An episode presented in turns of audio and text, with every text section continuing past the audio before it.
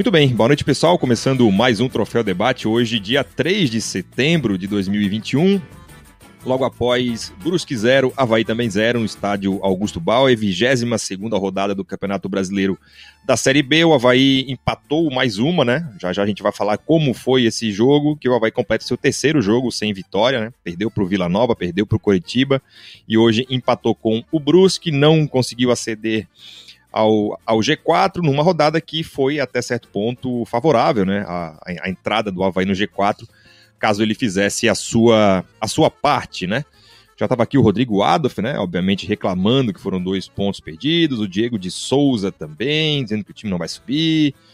É, o Adriano Gonçalves, nosso parceiro, está sempre aqui também. Gustavo Duarte, inacreditável, não tem mais o que falar. Que baita presente de aniversário.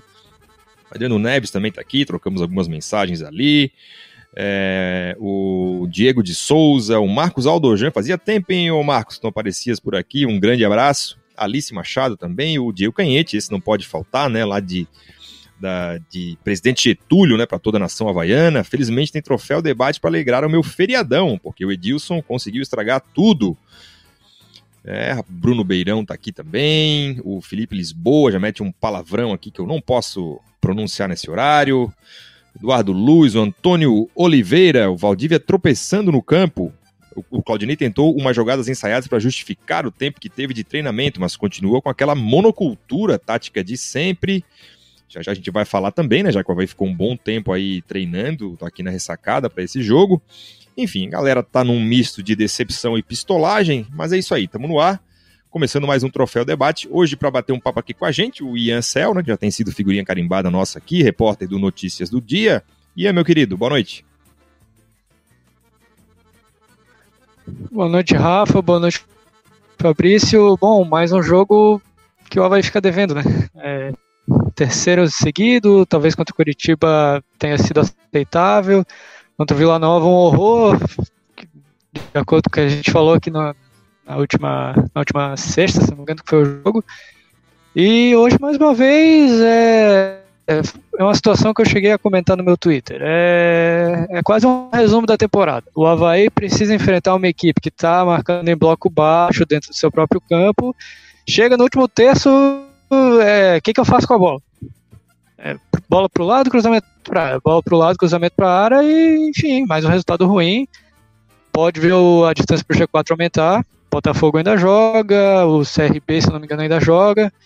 É momento de ligar o sinal de alerta. De positivo hoje, eu diria que apenas animicamente, né? Já que o jogo contra o, o Vila Nova acabou até acendendo uma dúvida de até que ponto os salários atrasados podiam estar influenciando até na motivação dos atletas. Muito que o Havaí foi um time muito passivo lá, em Goiânia. Hoje, pelo menos, dá para dizer que os caras correram. Né? Então, uma coisa positiva diante do que foi mais um jogo ruim. Tá aí a primeira participação do Ian. Quem tá com a gente também para completar aqui o time de comentaristas é o Fabrício Daniel. Boa noite, meu querido. Bom te ter aqui de novo. Boa noite, boa noite, Rafael. Boa noite, Ian. E hum, como o pessoal comentou aqui no nosso chat, né? Foram dois pontos perdidos, né? Pênalti desperdiçado, né? jogando boa parte do segundo tempo com um jogador a mais. E, infelizmente, o Havaí não conseguiu fazer a vitória e trazer os três pontos lá de Brusque, né? Então, uma rodada que, como tu falaste, né, Rafael, foi uma rodada boa para o Havaí em termos de resultado paralelo, né? Mas o Havaí não conseguiu aproveitar o seu jogo, teve assim afeição para conquistar o primeiro, os três pontos, né? Então a gente vai falar de tudo isso aqui e um pouquinho da nossa semana do aniversário também. Tá aí, passada a rodada de apresentações, né? Como o Fabrício lembrou, na quarta-feira, né, no dia 1 de setembro, o Havaí né, fez 98 anos, né? O nosso parabéns ao nosso querido Leão da Ilha. Muitas, muitas felicidades aí, muitos anos de vida. Há dois anos do centenário, que ainda não já numa uma espécie de contagem regressiva aí, né, para o centenário. O Havaí fez aniversário na quarta-feira, teve lá a sessão solene, a entrega das medalhas Saúl Oliveira, e é, ainda tem é, programação né, com relação a isso. Mas parabéns aí ao nosso, ao nosso leão. A gente falou da, da rodada, né? Só passando então. A, a rodada 22 começou na quarta-feira, com o Confiança perdendo para o CRB em casa e o Londrina perdendo para o Coritiba, o líder e vice-líder, né? Coritiba e CRB. A rodada de hoje, então, teve Ponte Preta 2, Sampaio Correia, é, aliás, Ponte Preta 3, Sampaio Correia 2, a Ponte Preta ainda acabou vencendo o jogo no final, um resultado que foi bom para o Havaí. Vasco 1, Brasil de Pelotas 1, um jogo que teve 11 minutos de acréscimo lá no final, né? Também um resultado bom para o Havaí. E Brusque 0, Havaí também 0. É, nove e meia da noite aí tem CSA e Vila Nova. No sábado, Operário e Vitória. Esse é um jogo para a gente ficar de olho, né? O Operário pode ser um que pode passar a gente, né? O, é um deles. O Náutico também, mais um time que briga ali conosco, é, joga em casa contra o Guarani. O Remo enfrenta o Botafogo no sábado e o Goiás enfrenta o Cruzeiro é, na terça-feira da outra semana, no dia 7, lá no feriado, fechando a rodada, né? Então, com isso, o Havaí permaneceu com, com, com 34 pontos, né? Na verdade, somou um, tinha 33, foi a 34 fica na sexta colocação, a um ponto aí do G4, mas é, esses adversários aí ainda podem jogar, então, além da, da, da distância para o G4 aumentar, quem está lá dentro pode ainda somar pontos e com isso é, ficar num, numa vantagem maior para quem está no G4. Meu querido Ian, tu estavas aí escrevendo a crônica né, para o jornal de amanhã a respeito do jogo do Havaí. É, como é que tu visse esse Brusque zero, Havaí também, também zero, Havaí também zero, né? O panorama tático e as nuances desse jogo, como diz o Roberto Alves. Bom, é, o primeiro tempo eu achei bastante dividido. O Brusque foi melhor que o Havaí, foi bastante melhor nos primeiros 20 minutos. É, o Edu, excelente jogador que é o Edu. Até eu cheguei a brincar durante, durante a partida que há um Edu no Havaí, né? É, o Edu era muito inteligente, porque o que, que acontecia? O Havaí acabava deixando muito espaço entre o setor da zaga e o setor de meio campo.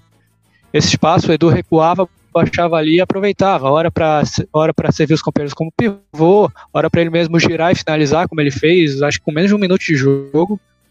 É, o Bruce conseguiu algumas ações ali né, nessa faixa de campo, é, até que o Havaí conseguiu equilibrar.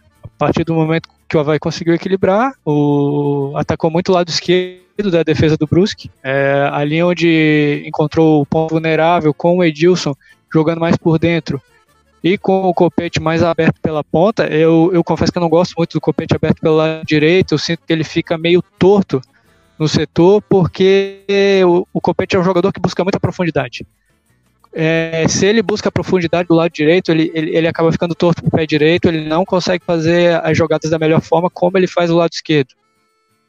É, mas enfim, vamos lá. O Havaí equilibrou, chegou a marcar um gol no, na cobrança de falta do Edilson, que o Copete cabeceou, mas o, o, o árbitro marcou o impedimento ali corretamente anulado. O, o VAR disse que estava impedido, então a gente acredita, né?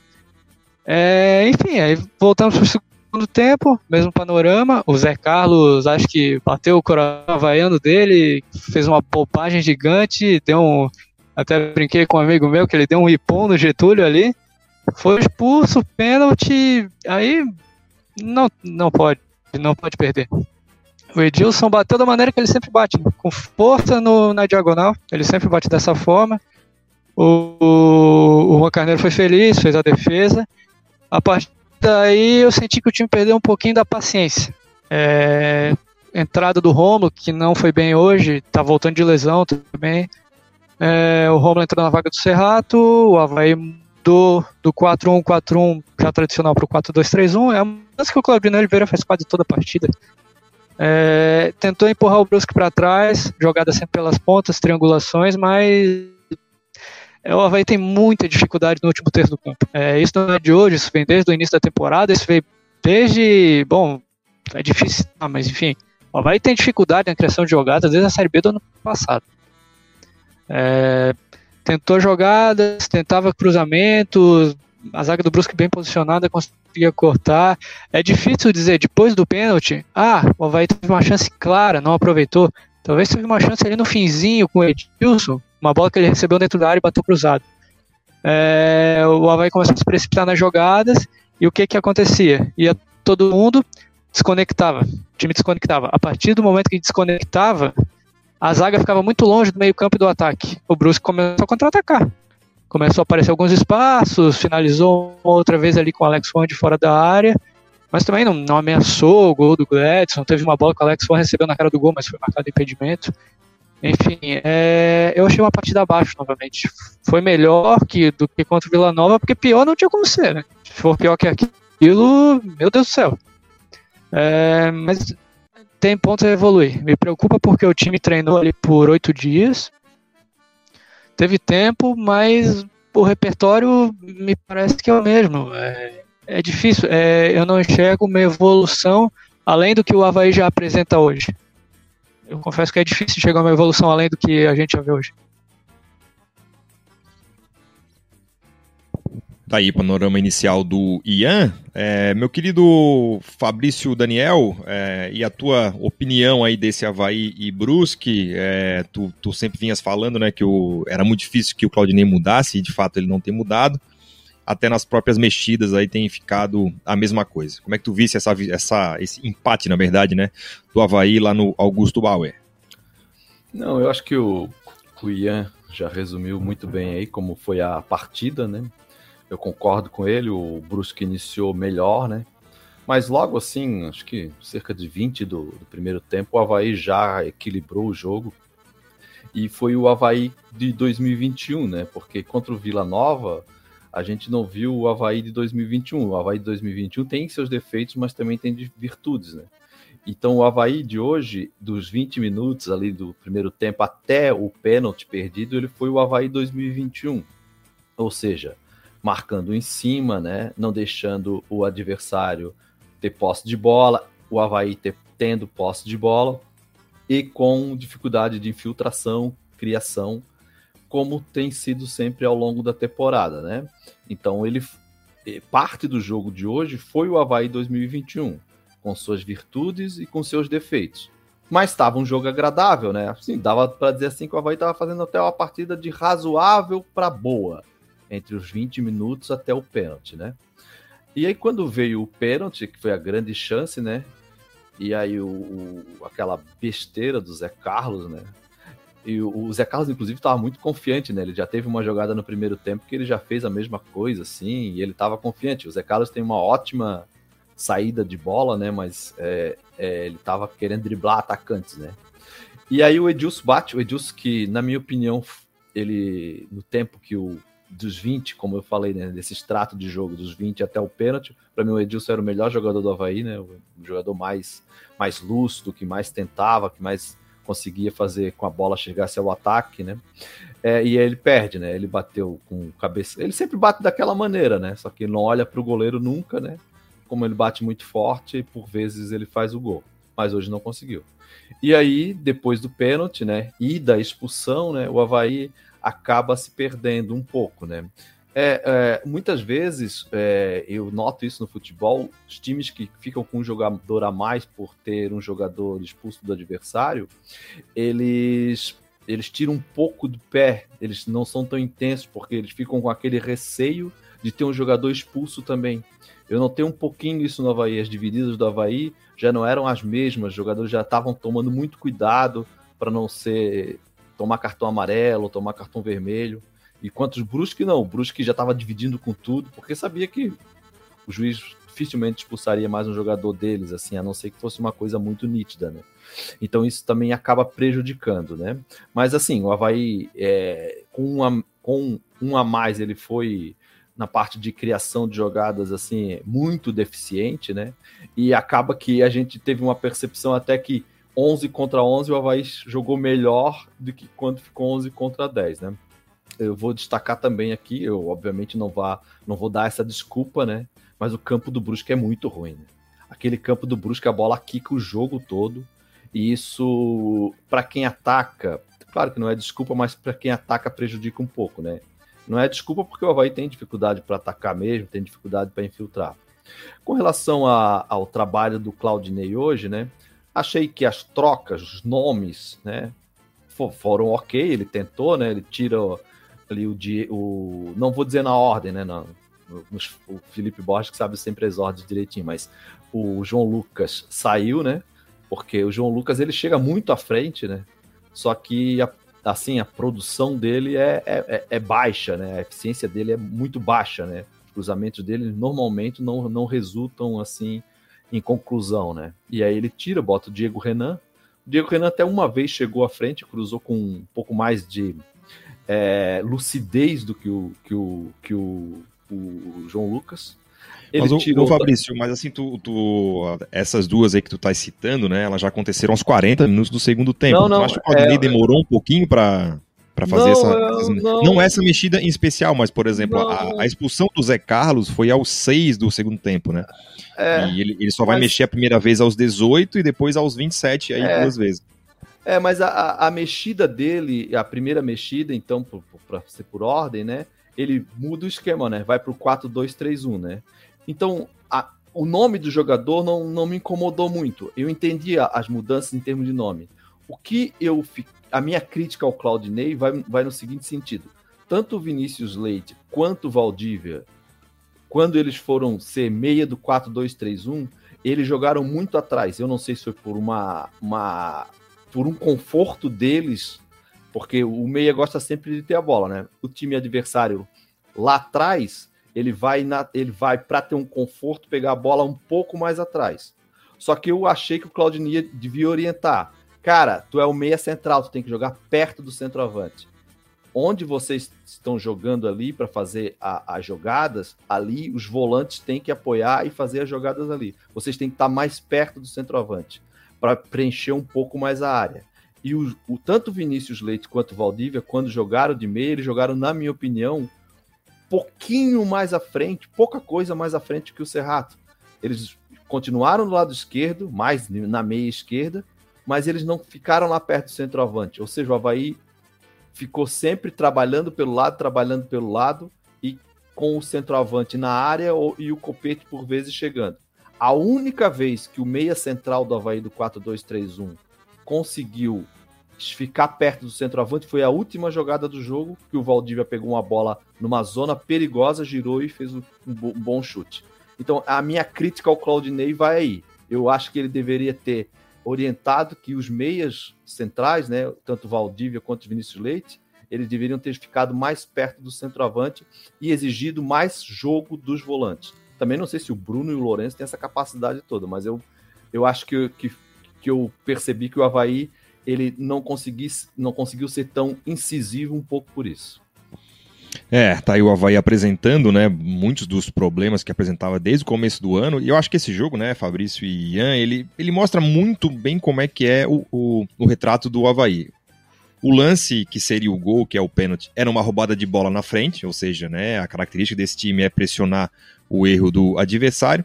Depois, quando fica 10 contra 9, é uma situação em que o adversário dá bola pro Havaí e fala, beleza, agora vai criar o jogo aí, e aí que o Havaí tem essa, essa dificuldade grande, né?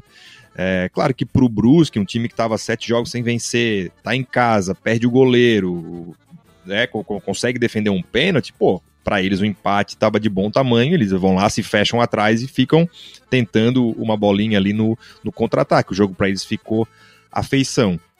O que me preocupa é que o Havaí está oscilando num momento importante do, do campeonato, que é essa arrancada do segundo turno. Nesse excerto aí de oito jogos, o Havaí tem duas vitórias só, são três empates e três derrotas, ou seja, não, não é uma, uma boa fase, é um aproveitamento abaixo dos, dos 40% que o Havaí tem nesse período aí de oito jogos.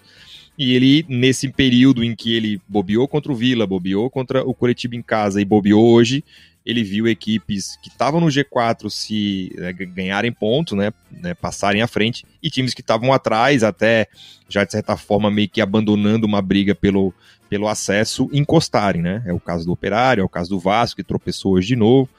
Mas enfim, eu acho que foi mais uma partida muito ruim do Havaí, uma partida que o Havaí é, mostra os seus erros mesmo de criação, e a gente vem falando aqui, né? Desde sempre, o Havaí tem muita dificuldade para criar né? E aí eu acho que o Claudinei erra quando coloca o copete pelo lado direito, porque se tu já tem dificuldade no ataque, tu não mexe no que dá certo. O, o melhor do copete é onde? Aberto pelo lado esquerdo? Beleza.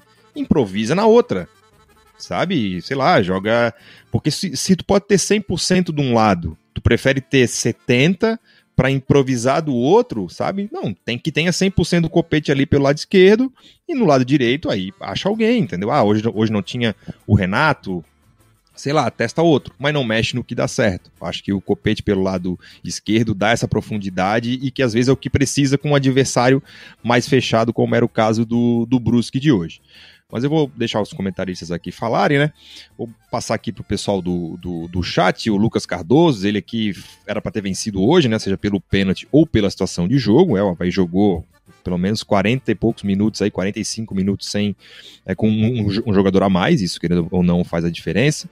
Leandro Vinícius aqui, boa noite, raça, inclusive o que faltou no jogo de hoje é, é, pelo presente de aniversário o Pedro Paulo Pereira também. Faltam 10 pontos para cair. É... Faltam 10 pontos para cair, vergonha, né? Deve ser para não cair, que queira dizer aqui o, o, Pedro Paulo Pereira. O Ricardo da Silva também. Alice Machado Vasco empatou com o Brasil. Imagina se fosse o Havaí. O Havaí empatou com o Brasil também, Alice. empatou na ressacada em 1 a 1 com o Brasil de Pelotas.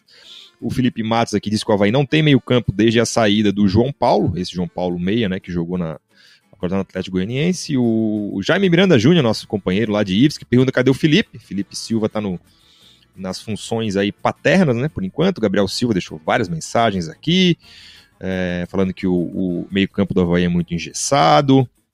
É, quem mais está aqui?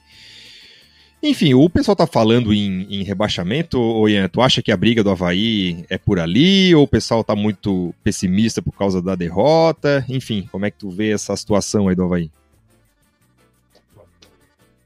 Ah, acho que a galera tá meio agindo pela emoção por causa ali de, dessa fase não muito boa. Né?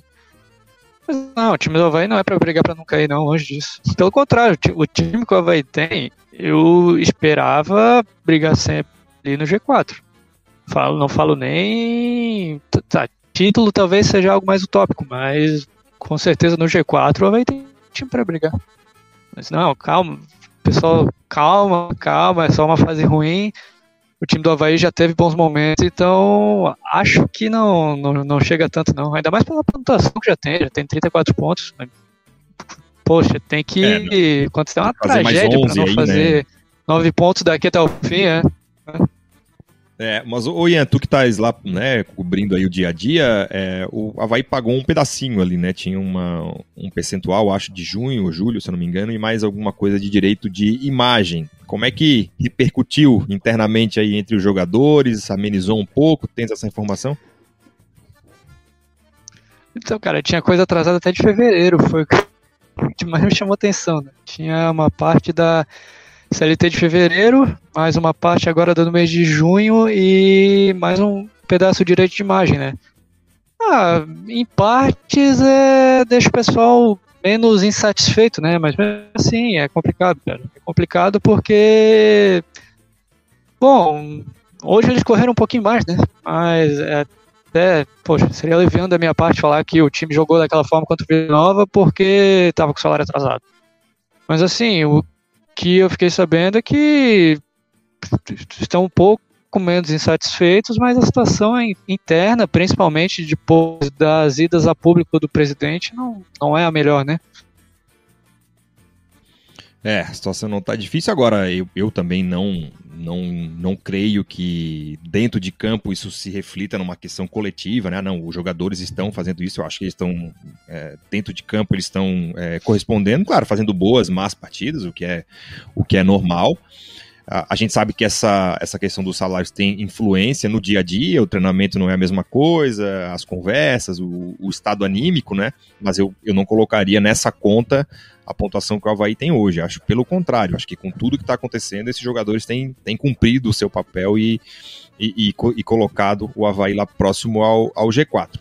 E para ti, Fabrício, o pessoal está muito pessimista ou, ou, ou, esse time vai dar jeito ainda? E o que, que tem que fazer né, para dar jeito e chegar no G4? Não, rebaixamento não, né? O Havaí já tem 34 pontos, né? Tem um time muito competitivo, né? Então, rebaixamento não. A gente não precisa se preocupar. E, com relação ao G4, é, é muito início de, tu, de retorno ainda, né? Então a gente, nós estamos tanto acostumados com, com Série B, né? Que a gente tem uma experiência que, assim, uma sequência um pouco melhor de entre mais seis partidas, assim, dois empates e quatro vitórias, coisa que o Havaí já fez até mais nesse campeonato, né? Pode nos colocar novamente lá em cima. Então, é, o que o Havaí não pode é, é, se desesperar, né? E essa questão aí de, de salário, né? Do clima interno, também não pode afetar, né? Obviamente que eu estava fazendo raciocínio hoje, né? Ah, por exemplo, 2018. Eu não tenho bem certeza, mas acho que 2018 tinha salário atrasado. É, 2016. É, isso era isso revelado pelo clube, salário atrasado. 2014, revelado pelo clube, salário atrasado. Então, os nossos últimos três acessos, né? O lá de 2008 eu não lembro, mas os últimos três acessos tinham salários atrasados, né? Não estou aqui justificando nada, mas é, só estou dizendo que esse, é, esses casos assim não, não, não costumam, principalmente no Havaí, definir acesso ou não acesso, né? Obviamente que essa situação tá chata já, né? Uma situação que já vem de, de anos, né? Desde que eu sou criança, eu escuto o Havaí falar de salário atrasado. Então, é claro que o clima é, da semana ele fica perturbado, mas não acho que isso acaba não, não definindo o acesso ou não. Só deixa eu completar a informação aqui, porque eu me lembro do Betão falar isso naquele acesso 2018, né? Ele fala logo após o acesso. Né? Seria ingrato, abre aspas, seria ingrato direcionar para alguém esse acesso, mas eu direciono para os funcionários desse clube pois no ano que vem, 2019, a gente pode dar esperança novamente de ter o salário em dia. Esse grupo nunca reclamou de salário atrasado, chegou a ficar três meses. Ainda está atrasado, mas tem o acesso agora. Esse acesso é para os funcionários viverem a esperança de terem os vencimentos em dia. Esse é o que o Betão falou lá depois de 2018, né? Ou então, seja, os três últimos acessos são com salário atrasado. Isso é sim, sim, sim. Então acho que é, é, o que a gente já falou aqui algumas vezes, né? Eles, eles preferem realmente que as coisas sejam colocadas às claras, porque infelizmente a questão do salário é uma coisa normal no futebol, então não que eu ache correto, acho um absurdo que se normalize isso, mas a realidade é essa. Né? Mas é, eu acho que o, o que não está casando muito é a questão do, do, da comunicação né? entre a gestão e, e, esses jogadores. O meu querido Ian, eu perguntei pro, pro Fabrício aí com relação às mexidas, né? O Havaí teve um jogador a mais desde os seis minutos do segundo tempo. Tu acha que o Claudinei demorou um pouquinho para mexer? Não, Rafa, para ser sincero, eu achei até que o time piorou depois das mexidas. Não sei se coincidiu, até porque o, o Brusque, logo depois que, que, o, que o goleiro foi expulso, baixou completamente a marcação. Né? Mas eu, eu, eu não achei o Serrato mal no jogo, não. É, precipitou alguns lances, mas eu achei que o Serrato estava tava aparecendo bem na área do lado esquerdo. E o Havaí perdeu um pouco isso com a saída dele. É, o Vinícius circulava por dentro, o Romulo acabava circulando por dentro também, e o Copete aberto pela direita também circulava por dentro. Aí pelo lado direito, a gente tinha o Edilson que também jogava por dentro, acabava funilando tudo ali, o Havaí não conseguia construir. É, as mexidas no final não tinha muito o que fazer ali, ele trocou um lateral por outro, um volante por outro, faltando cinco minutos para acabar a partida. Uh, mas assim, eu achei a mexida do Rômulo no Serrato compreensível, apesar de não achar que o Serrato estava mal hoje. Por exemplo, eu achei o Serrato, achei que o Serrato jogou melhor que o Lourenço. É, mas é compreensível. Teu time tá com um a mais, tu precisa ganhar o jogo. Ah, você tira um volante para botar um, um atacante, um meia, para tentar empurrar o time adversário para trás. Eu achei compreensível. Não deu certo, mas também não dá para jogar pedra no Claudinei por causa disso, porque, poxa, imagina se ele permanece ali com os três volantes, o cara ia falar, porra, o cara, o cara tava com, com um jogador a mais e manteve os três volantes no time, é retranqueira e pipipipopopó. Enfim, acho que não não tem como jogar pedra no Claudinei hoje, porque as mexidas, diante das circunstâncias, eu acho que foi o que tinha para fazer e, e, também o elenco do Havaí não tem tantas opções assim, né? A questão é que o, no próximo jogo, né, o, o Lourenço está suspenso, ele e o Valdívia eram do, dos pendurados que levaram o terceiro cartão amarelo, né? Eu não consegui achar aqui o tempo que o, que o Lourenço tomou o cartão, porque senão seria até uma mexida interessante, né? Já que não vai jogar o próximo jogo, tira o Lourenço e coloca alguém que vai estar em campo. Não, foi, foi depois. Do, foi do depois, é. Foi, foi depois, né? Bom, então essa tá tirada. Foi depois, da, foi depois que a gente tinha tirado o Serrato. Ah, beleza. É, o Lourenço é, fez uma partida muito ruim mesmo, né? O Lourenço fez uma péssima partida hoje. Foi. Eu vou, eu vou botar na, na coletiva aqui, o pessoal tá perguntando, e aí depois a gente já, já volta aí é, em cima da, da coletiva do técnico Claudinei Oliveira e comentamos em cima também para falar um pouquinho do que esperar do próximo jogo, né, que é o Havaí e Vasco, pela 23 rodada do Campeonato Brasileiro da Série B.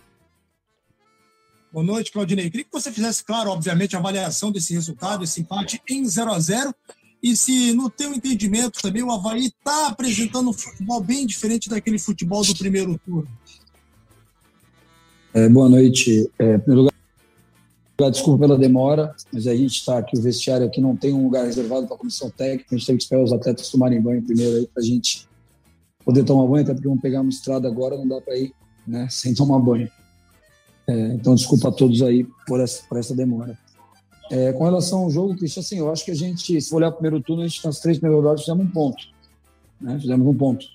Aí não fomos tão bem contra o Curitiba, fizemos um grande jogo contra o Vila e contra o Brusque, um jogo equilibrado. É, agora no retorno a gente fez um bom jogo contra o Curitiba, um jogo muito ruim contra o Vila e, na minha opinião, um jogo que a gente foi melhor que o Brusque hoje, deveríamos ter ganho, né, dentro de uma normalidade, excetuando sair os 15, talvez 15 a 20 minutos do primeiro tempo, não sei exatamente 15 ou 20, mas nessa, mais ou menos por aí a gente fomos os donos do jogo, né? dominamos o jogo, criamos as melhores chances, tivemos muitas oportunidades, mais finalizações, finalizações claras, assim, chances claras de gol, não conseguimos converter. É, o que deixa a gente satisfeito é que a gente voltou a, a, ter uma boa performance, né? Tirou aquela imagem ruim do jogo do Vila e a gente realmente, como eu falei lá, a gente encara aquilo lá como uma, um ponto fora da curva dentro do que a gente vem fazendo.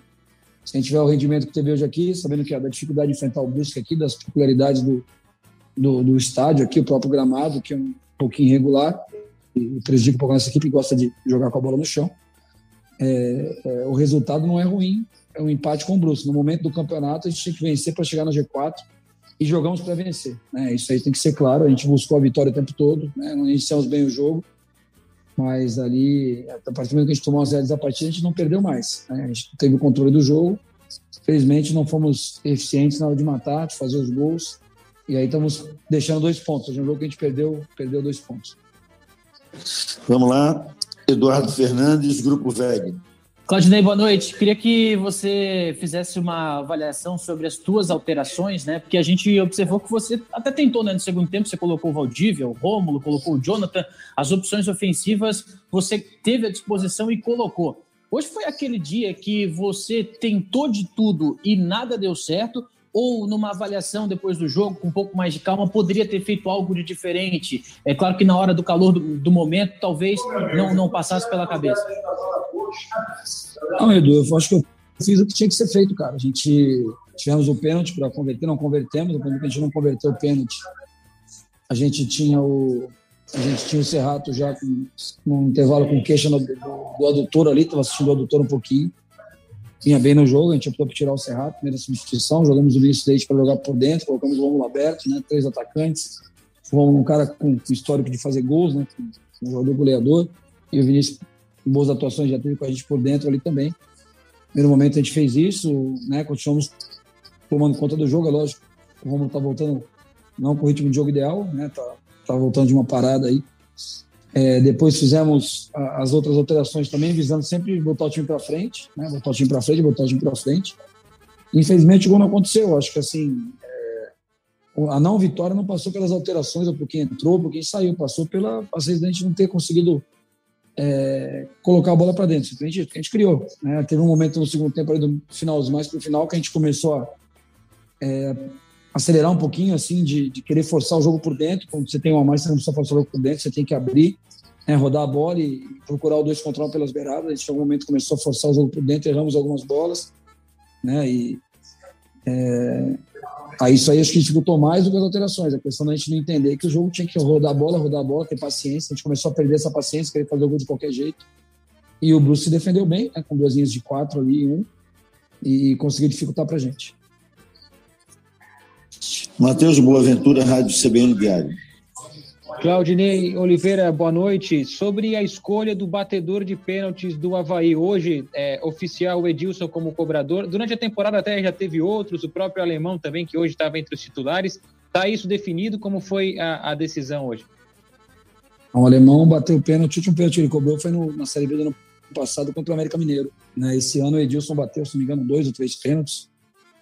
É, não sei se ele fez três e perdeu hoje, se tinha feito dois e perdeu hoje, bateu, tinha batido pênalti estadual, é, não tinha errado nenhum pênalti, então tem que a gente é, trocar um jogador que tem uma eficiência, está sendo eficiente, uma hora pode acontecer de perder, como aconteceu hoje, né? E, enfim, só perdeu porque foi ele que bateu. Se eu, poderia ter perdido, como o alemão perdeu contra o América Mineiro, né? É, lá atrás. Então, é, hoje o determinado para bater é o Edilson. Ele quer o escalado, na palestra, a gente fez a palestra. É, o jogador predeterminado a cobrar o pênalti é o Edilson. Ele cobrou, infelizmente, é, não, não com a mesma eficiência que faz sempre. O goleiro defendeu e a gente perdeu essa oportunidade, mas perdemos outras também, né? Tivemos outras chances com bola rolando. Tivemos um pênalti, na minha opinião, sobre o Serrato, que deveria ter sido marcado né, no primeiro tempo, porque a gente cobra muito que o atleta não se atire, o atleta tente jogar. Né? Então, o Serrato sofreu a carga, tentou jogar, né? tentou terminar a jogada. Assim que ele terminou a jogada, eu acho que deveria ter sido marcado o pênalti, que foi a, a, a atuação do atleta de Serrato, que ele pegou a perna do Serrato, ficou muito evidente. Né? Então, acho assim, a gente puniu um jogador que quis jogar. Então, é, a gente tinha que começar a orientar o jogador a se jogar. É uma coisa que a gente não orienta, a gente o jogador tentar ficar em pé e tentar seguir na jogada. Cristian de Los Santos. Claudinei, bom, para a próxima partida já contra o Vasco, você perdeu o Lourenço, perdeu o Valdívia, terceiro cartão amarelo. E eu te pergunto a situação do Bruno, porque ele saiu parece que mancando no final do jogo. É, enfim, queria que você falasse sobre essas questões aí, já pensando na partida contra o Vasco. É, nós temos vários jogadores pendurados com dois amarelos, né? E aí a, aquela questão que a gente fala de elenco, né? De ter um elenco que a Série B assim. Se a gente, hipoteticamente, quatro, cinco, então, com dois amarelos tivesse tomado o terceiro hoje, né? A gente ia ter muita dificuldade para relacionar 22 e ter as trocas que a gente acha importantes ali no jogo. Infelizmente, o, o Lourenço tomou um cartão, na minha opinião, injusto. Né? Não achei justo o cartão do Lourenço. Acho que o jogador chutou a bola ali, gritou, enfim.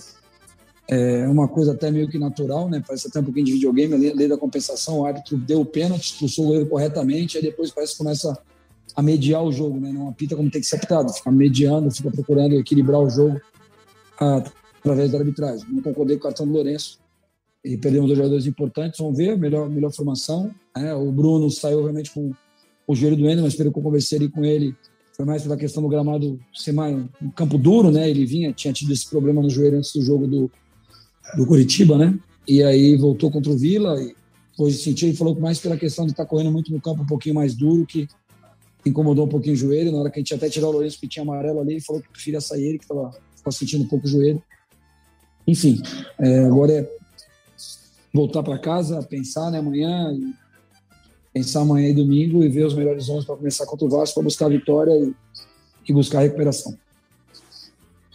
Eduardo Fernandes.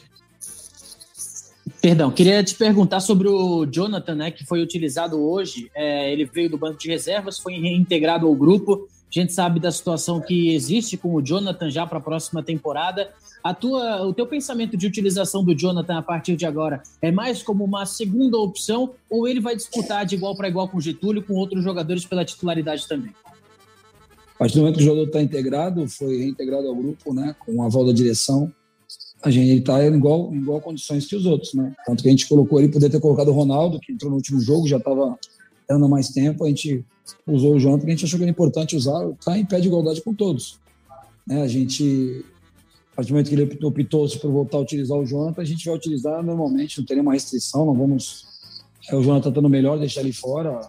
A gente vai, vai agir com a mesma justiça que a gente age com os outros, que busca, tenta agir com os outros, a gente vai agir com o Jonathan também. Matheus. Claudinei, até incluir nessa última questão a opção do Rômulo de volta e também como pensas em utilizá-lo no Havaí. Hoje ele entrou mais é, aberto, é, se é mais centralizado em outra oportunidade também, e essa briga pelo, pela, pela titularidade, porque até como citasse hoje, no caso do jogo contra o Brusque, o time criou, mas não conseguiu botar a bola para dentro. O Romulo, histórico dele no Havaí, ele jogou né, aberto pela esquerda, aberto pela direita, jogou como nove, né, sempre muito bem, sempre com boa performance. Então a gente pode usar nas três posições da frente. A gente colocou ele aberto, botamos o dente por dentro. Depois é, a gente achou que ele com dificuldade para fazer o jogo combinado pelo lado. Terminamos com ele e o Jonathan mais por dentro ali para dar um peso maior na área, mas temos dois finalizadores mais próximos ao gol. Né, tentamos ali, tentamos de tudo. É um jogador que, que, que veio, ele tinha voltado, aí sentiu no, no jogo de, de retorno dele ali e e aí agora voltou hoje, a gente voltou em campo, enfim, a gente está usando as armas que a gente tem, né? E às vezes a gente está antecipando, né? não está dando tempo de esperar muito, porque a gente não tem, como a gente tem falado, tantas opções assim, né? A gente tem algumas opções, mas não tem tantas, então a gente não pode abrir mão de o Romulo estando disponível não trazer para o jogo, o Jonathan tendo a disposição não trazer para o jogo, a gente perdeu o Renato para esse jogo, a gente talvez contra o Vasco também não tenha condição de usar o Renato. Então a gente tem que botar o que a gente tem de melhor em campo. Né? Às vezes correndo isso, atleta está sem ritmo, mas é, apostando que, que, que ele vai poder nos ajudar ao longo da temporada. Tá aí, tá aí a coletiva do técnico Claudinei Oliveira, depois do empate em 0 a 0 Havaí e Brusque, na cidade de Brusque, aí pela 22ª rodada do Campeonato Brasileiro da Série B. Nosso querido Claudiola, né, como, como sempre, muito, muito na defensiva, né, eu, assim, me incomoda algumas coisas que ele fala. Acho que com relação ao jogo ele, ele foi bastante consciente até. Eu só não concordo com a questão das chances. Eu, e, e aí acho que é até uma questão semântica do próprio Claudinei, né? Para ele é, é, controlar o jogo é o quê? Não deixar o adversário jogar. Então, isso para o Claudinei Oliveira significa controlar o jogo e não quantas vezes eu coloco o adversário em apuro ou quantas vezes eu agrido o adversário, porque o Havaí não teve tanta chance de gol assim o quanto ele diz, né? O Havaí ficou com um jogador a mais, entrou o goleiro reserva da equipe do Brusque e não foi assim um, uma pressão, um, um Deus nos acuda do Havaí em cima do Brusque na iminência de fazer o gol a qualquer momento. Eu não, não concordo com ele nesse sentido. É, o que, que achamos aí, ô, meu querido Ian, da, da coletiva do, do técnico Claudinei Oliveira? Ah, eu sigo mais ou menos a tua linha de raciocínio, Rafa. É... O Claudinei até em certo ponto consciente sobre a partida. Eu também só não concordo com ele fala. Parece que o Havaí empurrou o Brusque e criou um monte de chance de gol. É, de cabeça me recordo de três chances, claro. Foram, foi aquele chute do Copete no primeiro tempo no rebote do Edilson, o pênalti e aquela bola que o Edilson chutou para fora no finzinho do jogo já.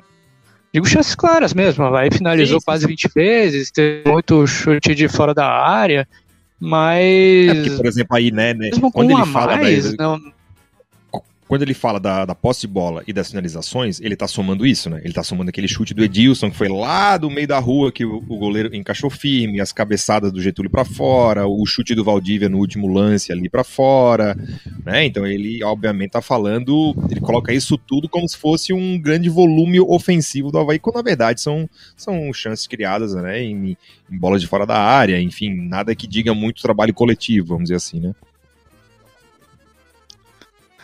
É, eu nem acho que o Havaí teve tanto controle do jogo assim, não. Até porque acho que às vezes o pessoal confunde muito é, controle de jogo com poste de bola. É, é, controle de jogo e poste de bola nem sempre são tão ligados. É, é possível um time controlar o adversário mesmo sem ter a posse.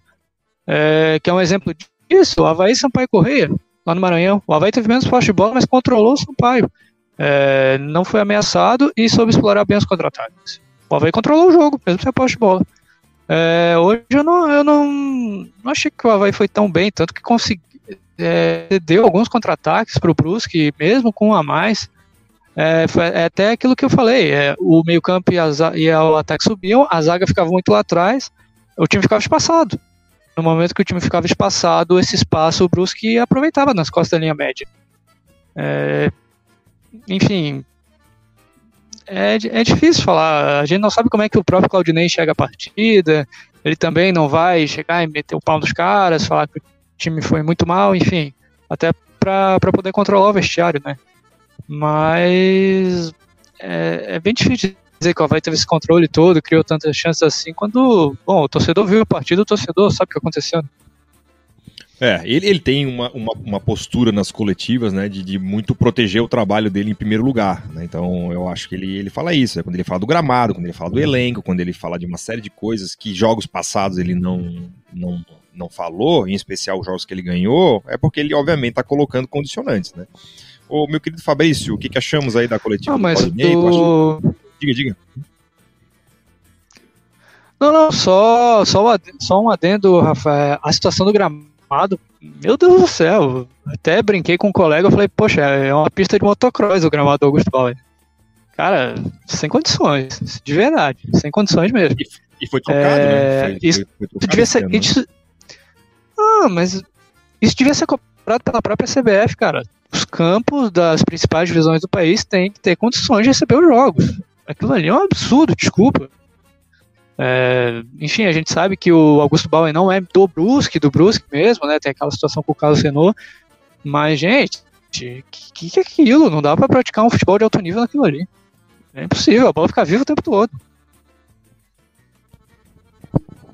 Beleza. Meu querido Fabrício, o que, o que achamos aí da, da, coletiva? Novamente ele citando aí o elenco, né? Numa certa hipérbole ali do, do Claudinei, diz que se tivesse mais alguém suspenso, não saberia como arranjar 22 jogadores para relacionar para o jogo contra o Vasco. Achei um pouco exagerada essa, essa ideia do, do, do, Claudinei. Como é que tu visse aí o aciado Claudinei, como diz o, o Renan Jacques, né? Que estava querendo tomar banho. Como é que tu visse a coletiva do, do Claudinei depois desse empate? É, eu, eu, também concordo que ele reclama de forma demasiada da saída desses jogadores, né? Eu lembro que hoje ele colocou no segundo tempo Rômulo, Diego Renan, Valdívia, então próprio Jonatas. Então são todos jogadores que já, inclusive, foram titulares do Havaí, né? E tinha então, Vladimir, tinha um Betão de fora, tinha Renato de fora, enfim. É, o Jean Kleber, que foi uma contratação que chegou por ele, né? Depois. É, então eu também acho que o Claudinei exagera nessa reclamação aí da falta de jogadores. Sobre a coletiva, né? Ele falou que o, o, o número de pontos do segundo turno, né, nas três primeiras rodadas, é o número de pontos do mesmo número de pontos do primeiro turno, né? Enfatizou que houve melhora em relação ao Vila Nova, né? Isso realmente houve, a gente eu até falei na minha primeira participação que o Havaí voltou a ser o Havaí 2021, com seus erros e com suas virtudes, mas foi o Havaí 2021, né? Então, aquela partida contra o Vila Nova nos deixou assim é, muito desesperançoso, né? Pelo menos aquele futebol que a gente já conhece, ele de alguma forma voltou, né? É, e aí, um ponto que que ele trata ali como uma verdade, assim, né? Mas quem sou eu para discutir isso com o Claudinei? Mas aí ele falou assim que quando tá com, com jogadores a mais, você tem que é, fazer jogadas, trocar passe, ir pro lado e fazer, e fazer o cruzamento, né? Cara, eu sempre acho assim que uma tentativa de pegar a bola numa zona perigosa de campo, tendo um jogador que não pegue tanto na bola durante o jogo, por exemplo, se encaixa o Valdívia perto do centroavante ou o Vinícius Leite, eles vão pegar menos vezes a bola do que pegaram no jogo de hoje, porque eles vão estar numa zona tumultuada. Só que quando eles pegarem a bola ali, o centroavante vai estar mais bem acompanhado, ou eles vão pegar a bola numa zona muito perigosa para chutar, para fazer uma tabela. Então esse negócio de que ah, o time, o time é, não teve paciência para rodar a bola. Não, que, que eu, eu acho que o time rodou, inclusive, bastante a bola.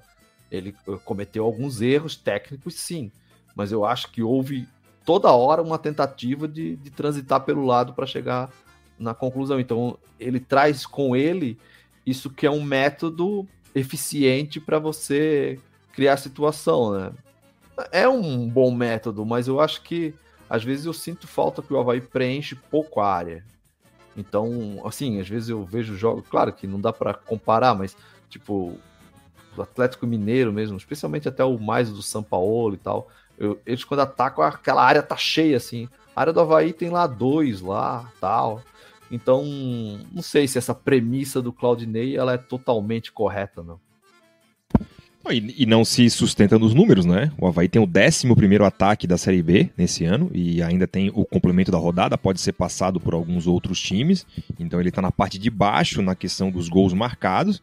Ou seja, esse time que o Claudinei monta faz poucos gols. E assim, eu sei que talvez eu não entenda tanto da tática, né, quanto os colegas, mas eu, eu não consigo ver o futebol de modo binário, assim, ó, não, ou tu defende bem ou tu ataca bem, quem defende bem e ataca bem é só o, o Bayern de Munique, o Liverpool, não, a gente tá vendo times aí da Série B, o Sampaio Correia, por exemplo, é, é, é um deles, é um time que sofre tão poucos gols quanto o Havaí e faz mais gols que o Havaí, e ele consegue esse equilíbrio com Ciel, com é, Everton Silva, né, que, que, até jogou aqui, com, com um monte de jogador veterano. Jean Silva. Jean, Jean Silva, que até fez um gol hoje. Então, assim, é, é, é, o Claudinei defende um método como se ele fosse muito cristalino nessa questão ofensiva, principalmente, e não é. O Havaí tem muita dificuldade para fazer gols. É, hoje, no segundo tempo, o Havaí finalizou três vezes no gol do Brusque. O Brusque finalizou uma no gol do Havaí. O Brusque finalizou quatro vezes ao todo no segundo tempo. Então, é, o Brusque né, se ensaiou ali algumas coisinhas. Teve aquele gol é, que o cara foi cara a cara com o Gladson que o Bandeirinha marcou, mas era uma falha de marcação num 10 contra 11, né? O cara é, recebe sozinho ali dentro da área. Então, acho que está um pouco. Eu, eu, já venho defendendo essa tese há um, há um certo tempo. Acho que está um pouco vencido esse modelo do Havaí, né? 4-1-4-1. Quando precisa fazer o gol, saca um volante, alinha os dois volantes ali, faz um 4-2-3-1 e fica por isso mesmo, assim, né? Eu queria ver alguma outra variação, alguma outra porque as coisas começam a ficar já meio manjadas e o Claudinei defende de que isso só vai dar certo se continuar treinando e insistindo nesse modelo, e a gente viu agora um Havaí 10 dias treinando, e ele fez o que fazia 10 dias atrás, ou seja, né, como bem o Fabrício falou, não, não se viu uma coisa assim, porra, não, acho que teve dedo aí do, da comissão técnica nesses 10 dias, foi um jogo normal, que o Havaí já, já vem fazendo há bastante tempo, e eu repito, 22 jogos no, na Série B, 22 gols marcados, o Havaí é o sexto colocado para terminar essa rodada em oitavo. Um gol por jogo não vai subir. É fato. Isso aí a, a tabela tá, tá, tá mostrando, né? Então, o Claudinei vai chegar lá na 38ª rodada, se, se mantivesse um gol por jogo, defendendo esse modelo e, e lamentando ah, o gol perdido, lamentando o gramado, lamentando o elenco curto, ou ele vai, vai trabalhar? Porque, cara, que aí fica uma coisa meio Fernandiniz, né? O Fernandiniz essa, semana deu a, aquela fatídica declaração, né? Que é tratar o futebol como se ele fosse uma espécie de abstração científica, né? Não, não, vamos, não, não vamos olhar o resultado, não. Se, se, o, se o Edilson não tivesse perdido o pênalti, se o VAR não tivesse é, é, anulado o gol do Havaí, seria 2 a 0 pra gente. Pois é, mas isso não aconteceu, entendeu? Então eu tenho oh. um pouco de medo quando o Claudinei começa com essas coisas, né? O elenco, jogamos bem, faltou o gol. Sim, isso tudo faz parte do desempenho, né? Eu acho que tão pernicioso quanto olhar somente o, o resultado é tu analisar desempenho sem resultado. Uma coisa está diretamente ligada à outra. Mas diga lá, Fabrício. Não, é também é uma coisa que atenua um pouco o Claudinei hoje, né? É que o, o Rômulo e o Jonathan entraram muito mal no jogo, assim, com uma falta de ritmo assim nítida, né? Então a queda do Havaí é, depois das mudanças eu acho que passa também por uma entrada assim ruim, né? Do Rômulo e do Jonathan que é compreensível pelo, pelo tempo que ficaram fora, né? É, eu só quero dizer, ó, hoje no banco o Havaí tinha o Vladimir, que é um, um goleiro que podia ser titular em, em, qualquer time da Série B. Yuri, Arthur Chaves, Felipe Camargo, Diego Renan, Wesley, Jean Kleber, Valdívia, Romulo, Ronaldo, Jonathan e Gaspar. Né, tinha o, o, Renato fora, o Betão fora, como eu falei, né? O companheiro aqui perguntou do Betão, o Betão estava cumprindo o terceiro cartão amarelo, então obviamente volta contra o Vasco. Então, assim, o elenco do Havaí não é tão ruim, não é. Eu não entendo o, o, o, do que, que o Claudinei tanto reclama, sabe? Ah, seria ótimo ter dois, três do mesmo nível para a mesma posição? Seria ótimo. Mas nenhum time tem. Acabamos de enfrentar um Brusque aí, todo remendado, que, né, o, entra o Marlone aí no segundo tempo, entra outros jogadores que a gente, que, que a gente não conhece, com um elenco muito mais limitado que o Havaí. Nem o próprio Vasco, nem o, o Botafogo, o Cruzeiro, o próprio Curitiba, que é o líder do campeonato, eles não têm três, quatro peças para a mesma posição. Então, acho que o Claudinei exagera quando ele fala nessa questão do elenco. O, time que for campeão da Série B vai ter um elenco compatível com o do Havaí. Não vai ser, ser nenhum super time, né? Na Série B não tem nenhum Atlético Mineiro, Palmeiras, Flamengo, que tem elencos assim que estão dando um banho nos outros. Não, a Série B tá eh, dos 10 para cima ali, tá tudo meio, né, caminhão de japonês, como dizia o, Miguel Livramento, mas é, é mais ou menos por aí. Então acho que eles exageram um pouco nessas, nessas críticas aí. É, quer complementar, Ian Victor desmultasse aqui? Não, não, Rafa. É, segmento a tua linha de pensamento. É, eu acho que fica um pouco chato que chega até um momento que parece desculpa, né? Porque o treinador acaba falando sempre a mesma coisa, sempre a mesma coisa, sempre a mesma coisa. É, ainda mais numa situação onde teve tempo para treinar, o que é raro no, no nosso calendário, né? já que um jogo exprimido no outro, já tem jogo agora segunda-feira.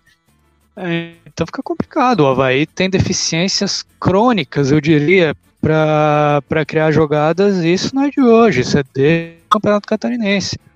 O Havaí Sim. marca poucos gols, porque o Havaí consegue progredir. É, até uma coisa que evoluiu hoje, o Havaí conseguiu progredir bem, da primeira fase de construção para a segunda. É, isso nos últimos jogos tinha tido alguma dificuldade, até porque o Brusque não exercia uma pressão tão forte na saída de bola. Então o Havaí conseguia fazer essa bola chegar no Bruno Silva, chegar ali no Serrato e no Lourenço, chegar nos dois pontos. Então o Havaí até conseguia progredir, mas quando chegava no terço final é o que a gente vê do jogo. O time chega no terço final, é, não tem um, um atacante que ataque as costas da linha de defesa rival, faça movimento de ruptura. É, não tem um dos pontos que consiga ganhar uma jogada individual, levar para o fundo. Eu acho que isso é muito pelos pontos jogarem com o pé invertido. O Vinícius vai buscar o centro, o Copete vai buscar o centro. Aí, principalmente no lado direito, o Edilson já vem por dentro, o Copete vinha junto por dentro, os dois batiam junto ali. No momento que o Edilson vinha por dentro, o Copete trazia a bola por dentro, tinha três jogadores do Brusque. Sempre. Algumas vezes. Uma hora ou outra que o Copete tentou levar no fundo, ele levou vantagem. O Havaí quase fez o gol com o Getúlio, logo no começo do segundo tempo. Uma bola que ele ganhou, bateu cruzado e o Getúlio quase conseguiu empurrar para dentro. Mas, enfim, é, é, é, pouco. O repertório do time está muito paupérrimo, assim, não. Não é de hoje o problema. Não, e também, e, e eu acho que quando coloca ou uma coisa ou outra, eu acho pior ainda, sabe? Também assim, a defesa do Havaí é boa. O time do Havaí defensivamente é bem organizado. Isso é um mérito do Claudinei. Mas isso não quer Sim. dizer que, olha, ou é ou, ou, a gente joga assim defensivamente, e, ou, né, ou a gente vai jogar melhor ofensivamente e pior defensivamente. Não, um, um jogo como hoje, né? Adversário 10 contra 11, não tem muito o que tu dizer, não, não tem muito o que essas trocas afetarem tanto assim o, o sistema defensivo. E quando o Havaí perdeu pro Curitiba em casa, ele reclamou do quê? Ah, foi a viagem longa lá para São Luís, voltamos, aí a tabela tal. A última viagem do Havaí, é, desde o dia 17 de agosto, o Havaí só teve uma viagem que foi para Goiânia agora vai jogar com o Vasco em casa. Né? Eu nem tô contando essa viagem para Brusque porque é um, um, uma hora e meia de carro, né? Isso aí acho que, embora né, para o Júnior Dutra seja um, uma grande cruzada, né? Mas é uma hora e meia de carro. Mas desde o dia 17 de agosto até agora, vai jogar com o Vasco em casa e depois o Remo é só no dia 16, o Havaí vai, o Havaí vai ter em um mês viajado uma vez para Goiânia. Quer dizer, duas rodadas atrás o problema era a viagem, era o calendário, não tem tempo para treinar.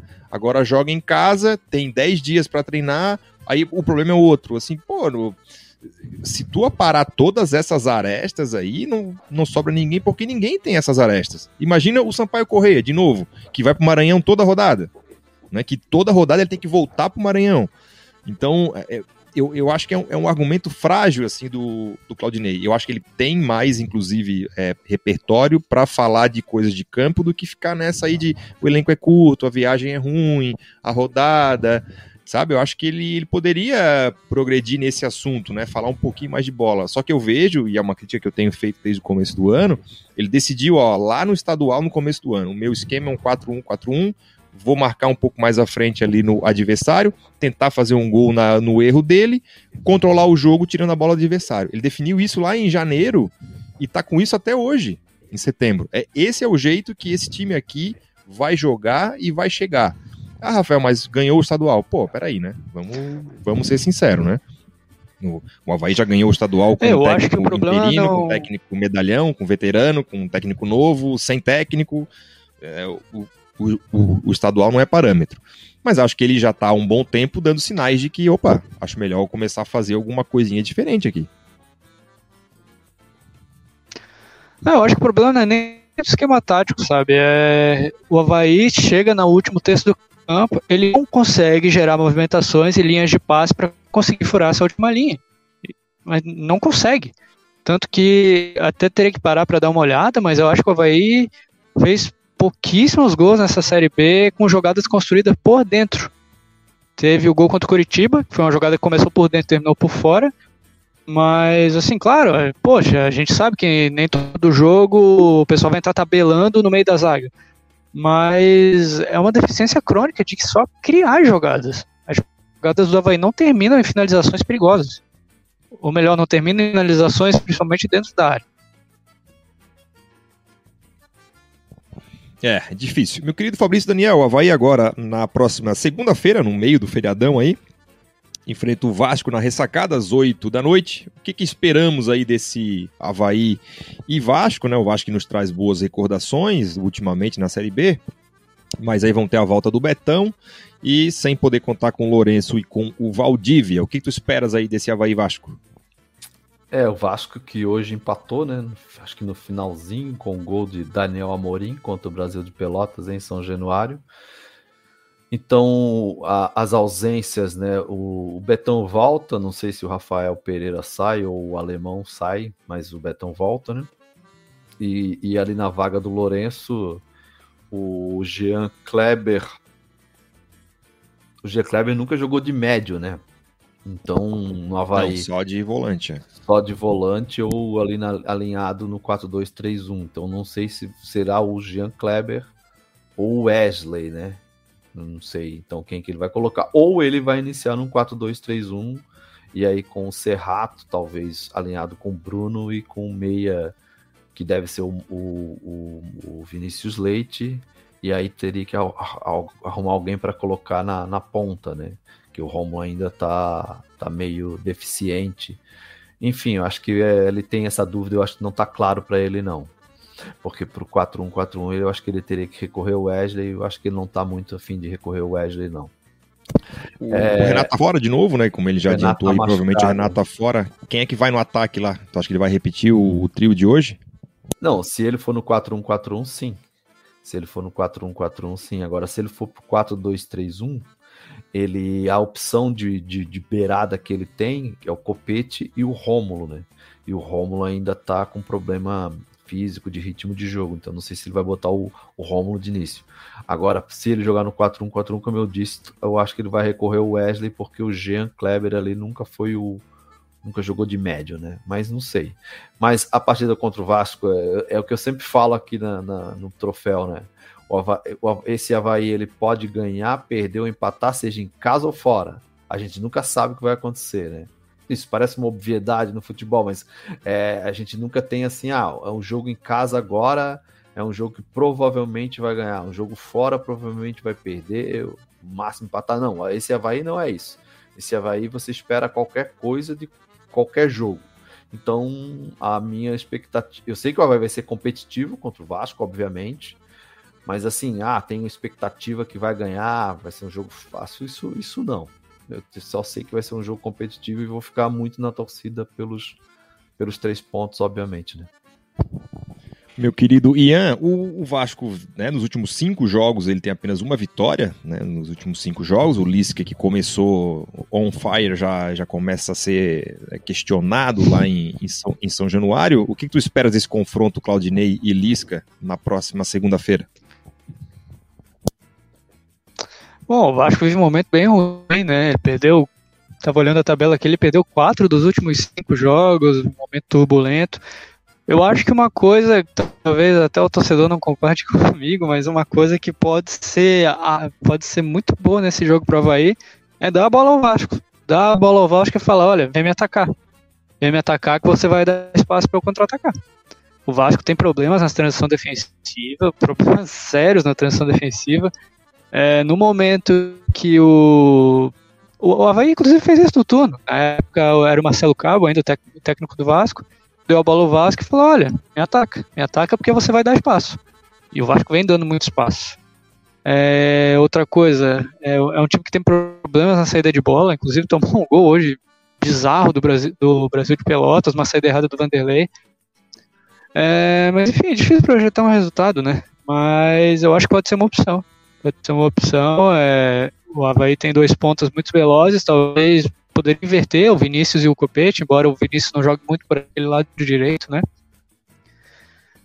Falando de escalação, eu acho que ele vai de Jean Kleber na vaga do Lourenço. Palpite, mero palpite. É, Eu acho que ele vai de Jean Kleber na vaga do Lourenço para jogar na linha média ao lado do Serrato. Pode ser que fique um pouquinho mais defensivo, ou até mesmo ele pode botar o Bruno ali na linha média e recuar o Jean, é uma opção também, já que o Bruno já jogou um pouquinho mais avançado. Mas é, é jogo que o Havaí se obriga a vencer, né? Nas circunstâncias atuais, se ele quer seguir brigando por uma vaga no G4, claro, ainda está muito no começo do retorno, mas precisa vencer. Precisa voltar a pontuar, porque senão o pelotão da frente vai descolar. Se o pelotão da frente descolar, a coisa complica, amigo. Aí vai precisar de uma arrancada lá 2016, onde fez 43 pontos num turno para subir.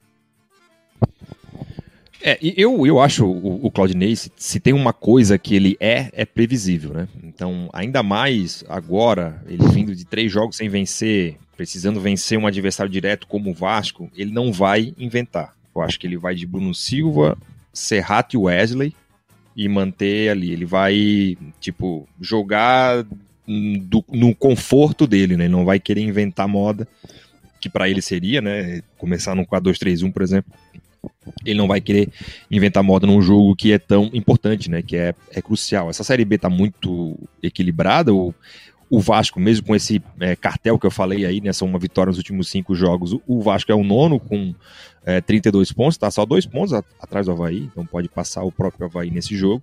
Então acho que ele vai ser bastante conservador. Não, não acredito que ele vá mudar o esquema todo para substituir o, o Lourenço, né? Da última vez ele até fez isso, quando o Lourenço estava tava fora, ele, ele trocou, né? Botou um 4-2-3-1.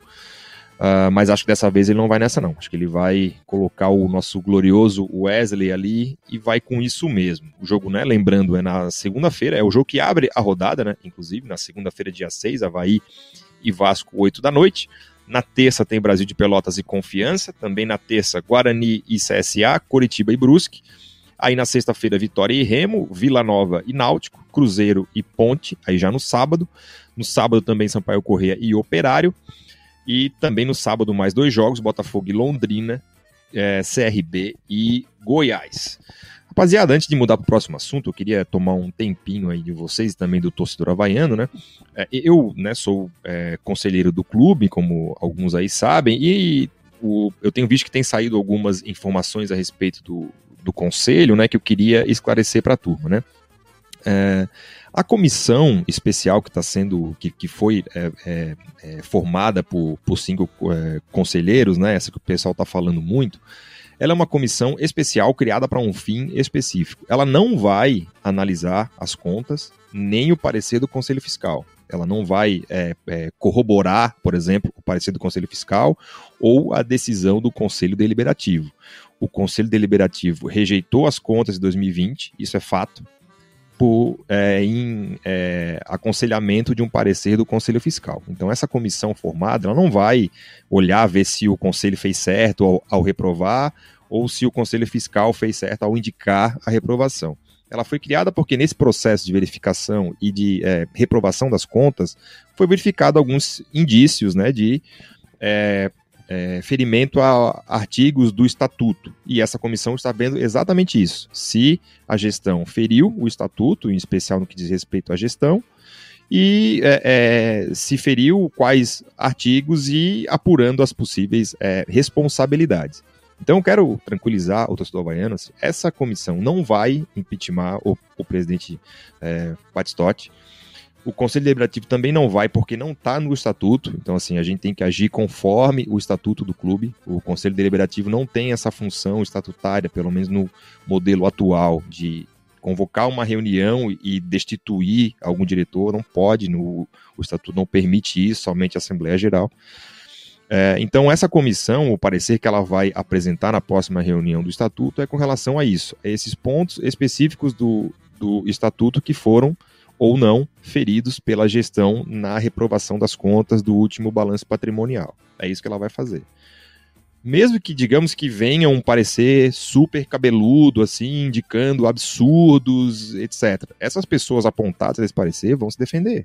Vai demorar, vai abrir um processo administrativo, vai ser dada ampla defesa para eles, eles vão poder se justificar. Então, assim, eu tenho visto algumas pessoas comentando, e até membros da imprensa, né? Ah, se espera que o parecer da comissão vá afastar o presidente. Não vai, não vai. Tá? Então, quero deixar bem claro isso.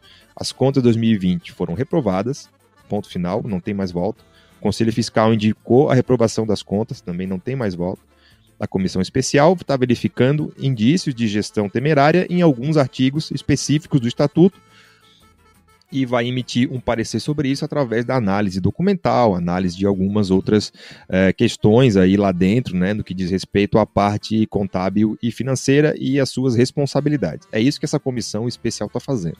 Então, não é uma comissão que vai né, impeachment ninguém, tá? Pelo menos, ela, claro, se esse processo um dia acontecer, isso vai fazer parte do escopo, né? Mas eu acho que às vezes tem gente na expectativa de que ah, a gestão está com os dias contados. Não, não, não é assim que funciona, né? É, o Rafael, é, inclusive também eu, eu, obtive. Fiz, eu fiz uma pergunta pro, pro, pro Educa, né? Que participa dessa comissão, o Eduardo Guedert, né? Acho que tu até acompanhasse a minha pergunta. É, e, e, ele me respondeu o seguinte: olha, a, a, gente trabalha aqui em dois, dois pontos, né? Em, e eu vou citar um deles, né? Que é, é que foi extrapolado o orçamento na questão de pessoal, né? Então a, essa comissão vai, vai, vai olhar isso, vai investigar isso, o motivo pelo qual aconteceu isso, e aí vai, vai, vai relatar e vai disponibilizar para o Conselho Deliberativo, né? Então é, são aspectos que eles pegaram, né, da, da gestão, assim, e vão, vão investigar. Foi, foi isso, pelo menos, que o Educa me passou quando eu perguntei para ele.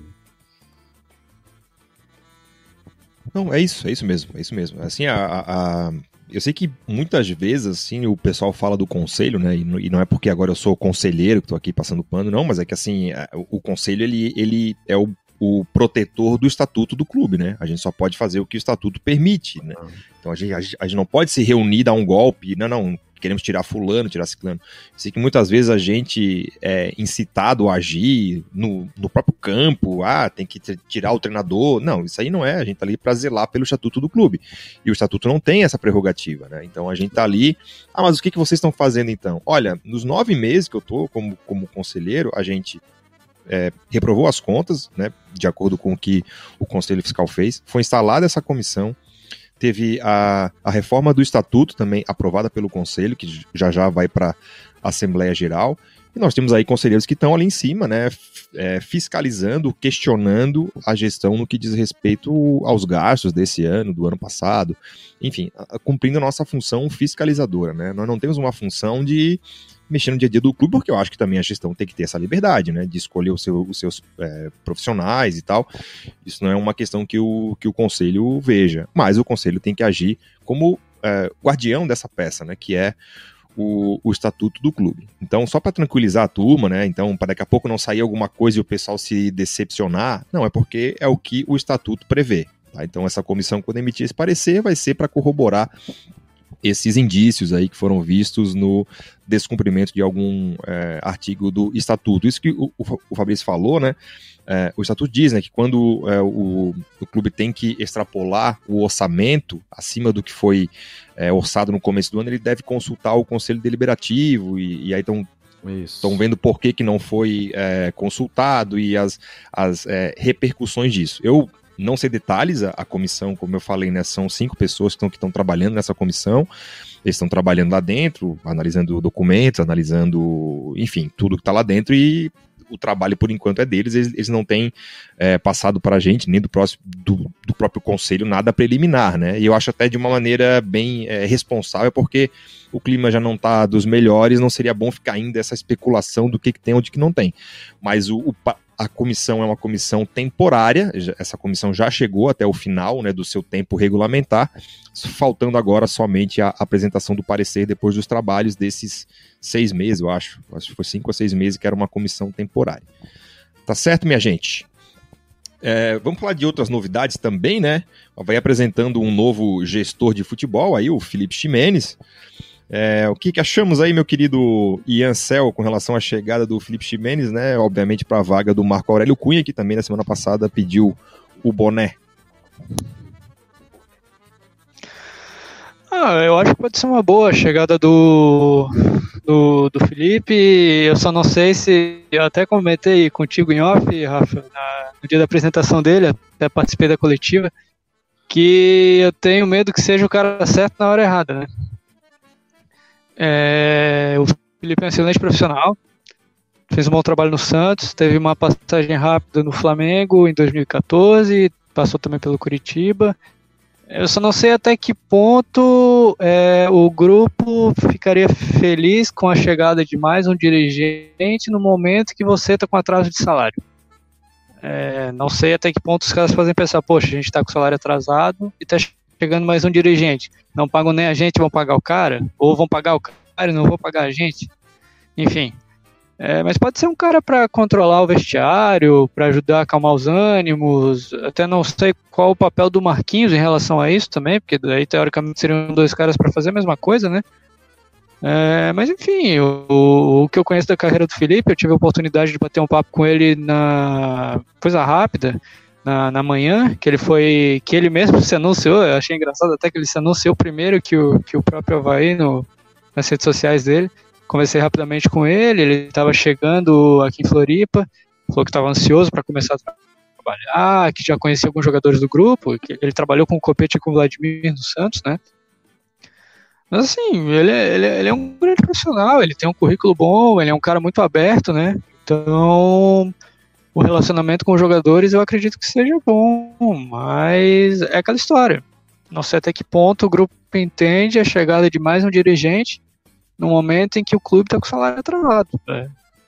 Enfim, vamos ver como é que ele vai contornar isso. Sobre a coletiva, eu achei que ele foi muito bem.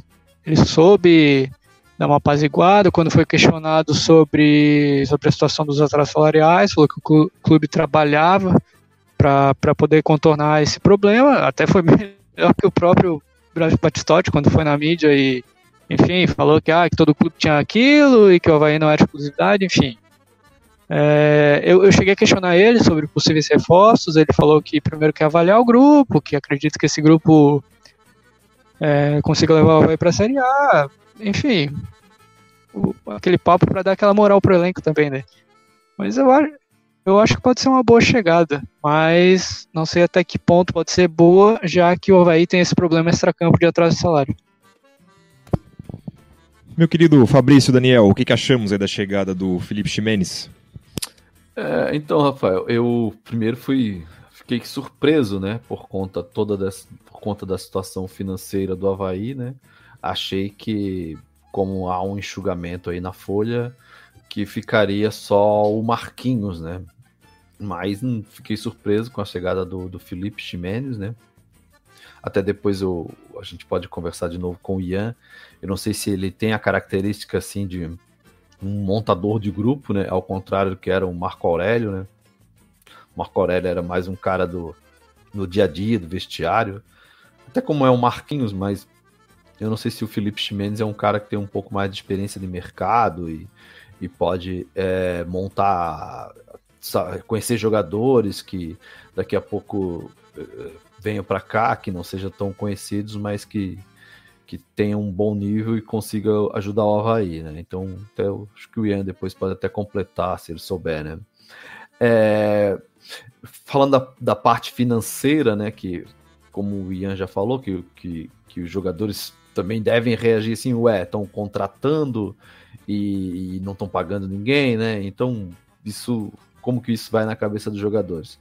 E eu também fiquei pensando, né? É, é, é isso daí até eu, eu, fico até um pouco mais alegre, posso estar tendo até uma inocência, né? Eu penso assim, poxa, se estão contratando é porque tem alguma coisa aí que tem a receber ainda, por exemplo, o dinheiro do Gabriel, principalmente o dinheiro do Gabriel, o dinheiro do Google é pouco, né? Até o dinheiro do Google foi parcelado, né?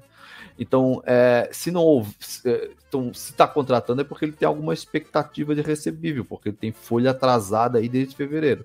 Agora, se ele está contratando com folha atrasada desde fevereiro, acho até meio irresponsável isso, né? Mas é, eu não sei.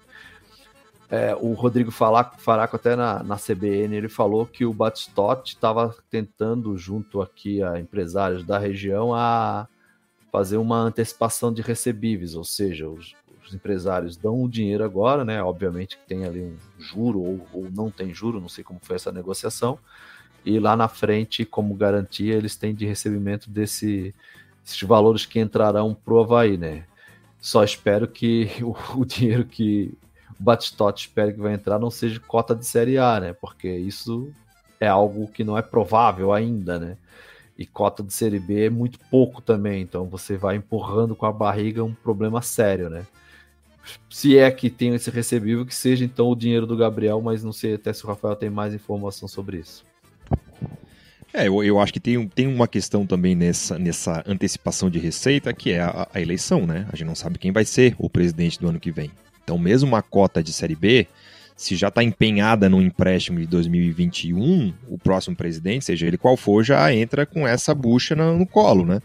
É, então acho que tem mas... também essa responsabilidade nesse momento com relação a esse empréstimo de, de empresários, né? Ô, Rafael, só, só, só para deixar bem claro, né? É, só para que daqui a pouco vai bater lá no Havaí, os caras estão falando besteira. É, informação do Rodrigo Faraco no, no NSC e no debate diário que ele, o, o Batistot tem tentado é, com empresários fazer uma antecipação de recebíveis, ou seja, quando o Havaí recebeu o que tem de direito a receber, mas não, não disse o que, que é, os empresários seriam reembolsados. Então, é isso. É, é o que a gente está falando aqui é uma informação do Rodrigo Faraco. Eu não tenho qualquer outra informação que está antecipando cota ou não. Eu só espero que esse recebível, que se for para ser recebível, que seja o dinheiro do Gabriel ou qualquer outro dinheiro, menos cota de série B ou de série A. É, a informação que eu tenho é que assim, o dinheiro do Gabriel já, já foi antecipado né, naquela é, negociação, então o Havaí não tem mais parcela para receber do dinheiro do Gabriel. É, o dinheiro do Guga é um dinheiro que foi depositado em juízo, porque ele foi depositado num processo na justiça lá que o Havaí tinha, então o Havaí tem a expectativa dele ser desbloqueado e aí cair alguma coisa. É, e o dinheiro do Guga foi parcelado e ele é pouco, né? O dinheiro do é, Guga são 500, o valor de 500 mil. Isso, 500 mil e 16 parcelas de 50 mil, uma coisa é, assim. É. é, muito pouco. O dinheiro é pouco, não resolve a situação, né? O, o que eu sei também é que é, o Havaí ficou com 25% ainda do Guga, né? Ainda tem 25% do Guga e estava tentando essa negociação para tentar aliviar um, algumas coisas aí. Não tem mais nenhum é, recebível aí a curto prazo, né? A não ser, claro, sei lá, chega alguém aqui, compra o, o Jean Martin e vai embora, é, um, é, uma surpresa, né? Não, não, uhum. não tem como ver. Eu acho que de algum ativo para receber não é. tem ainda. É, uma é. outra coisa que eu tô curioso, desculpa, Rafael, é também saber o seguinte: quantos dos 15 milhões que está no orçamento com venda de jogador vai ser executado? Porque é o seguinte, é fácil tu chegar lá e botar no orçamento 15 milhões e fecha o teu orçamento. Ah, meu orçamento falta quanto para fechar? Falta 15. Ah, então bota 15 com o jogador aí. É o que a gente fala na contabilidade, fechar por diferença. Mas e aí? Quais, cadê o, a probabilidade disso acontecer? Entendeu? Pois é. É, assim, ó, na, na, época, eu, eu, eu não era ainda do, do conselho, né? Eu entrei numa reunião imediatamente a aprovação do, do orçamento. Eu entendo que 15 milhões não é muito, tá? Porque hoje em dia, com o euro a 7 pila, pô, tu vende um jogador por 1 milhão de euros, dá, dá 7 milhões de reais. Então, eu entendo que não era um valor, assim, irreal quando ele foi orçado. Só que o Havaí não fez nenhum esforço para chegar nesse valor, né? O Havaí passou um ano inteiro jogando com jogadores acima dos 30 anos, tudo bem, é uma opção da comissão técnica, e eu até já tuitei sobre isso. Eu acho que nesse caso, alguém do departamento de futebol tem que chegar pro Claudinei e jogar real. Olha aqui, ô Claudinei, nós temos que vender alguém. Tu vai querer vender quem? É o, é o, é o Betão com, com 37 anos? É o Rafael Pereira? É, enfim, acha alguém aí da base que nós vamos investir nele. Acho que é uma conversa franca para se ter, não é né, mexer no trabalho do treinador isso. Isso é um, é um acerto ali, comissão técnica, gestão e tal. É, claro, nisso tem aqueles percentuais de solidariedade, né? Então, talvez algum jogador tenha sido vendido nesse, nesse período que o Havaí ainda ganhe alguma coisa. É, eles tinham muita esperança do, do Rafinha ir pro sair do Leeds United, né? Tinha a proposta do Manchester City e do outro Manchester também. E aí é, o Havaí é. ganharia o, o, percentual de solidariedade, mas essa é uma negociação que não sai do papel. É. E a bola da vez é a Fiorentina, né? Querendo contratar o Guga, que também o, o Havaí ganharia uma, uma grana, mas é tudo no condicional, né? Se acontecer, se vender, é, não tem nada assim planejado. É, então, acho que é bastante é bastante difícil aí a situação financeira do Havaí nesse período e, e, e com, né, contratando um dirigente nesse, nesse período. O que me deixa um pouco preocupado com a questão do dirigente é o seguinte: tudo isso que a gente está falando agora do Felipe Ximenes, que respeito como profissional, acredito que é alguém bastante competente. A gente falou do Marco Aurélio oito meses atrás. E, no entanto, acho que todo mundo aqui concorda que o trabalho do Marco Aurélio aqui no Havaí foi decepcionante. Né? O Marco Aurélio que chegou, a gente trouxe o Edu Afonso aqui, né, o, o Fabrício? Hum. E ele falou bastante, disse que não, o Marco Aurélio tem porta aberta em tudo que é lugar, o Marco Aurélio passa a mão no telefone, liga, fala com o presidente, fala com isso, fala com aquilo, e as as contratações do Marco Aurélio como diretor de futebol do Havaí não foram nada demais, né? Negociações que qualquer, qualquer gerente de futebol faria, né? Não se viu a diferença de ter um, um, um dirigente desse gabarito no teu, na tua comissão técnica. Então a gente está falando isso agora de novo do Felipe Ximenes, é um cara que sabe conversar, é um cara que tem é, encaixe aí nos, nos times, conhece e tal se ele vai tratar do vestiário, não era exatamente isso que o Marquinhos deveria fazer, né? Aliás, o Marquinhos deu uma entrevista aí dizendo, né, que temos que fazer, tem que fazer aquilo, como se ele não fosse parte, né? Como se ele não fosse partícipe daquilo, né?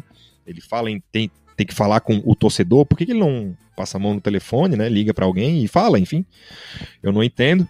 Então ele vai ser um cara que vai estar tá ali. Claro que as funções de gerente de futebol não são só essas, mas o Havaí vai montar elenco para agora, ele vai ser o cara que vai montar o elenco de 22, com eleições aí batendo na porta.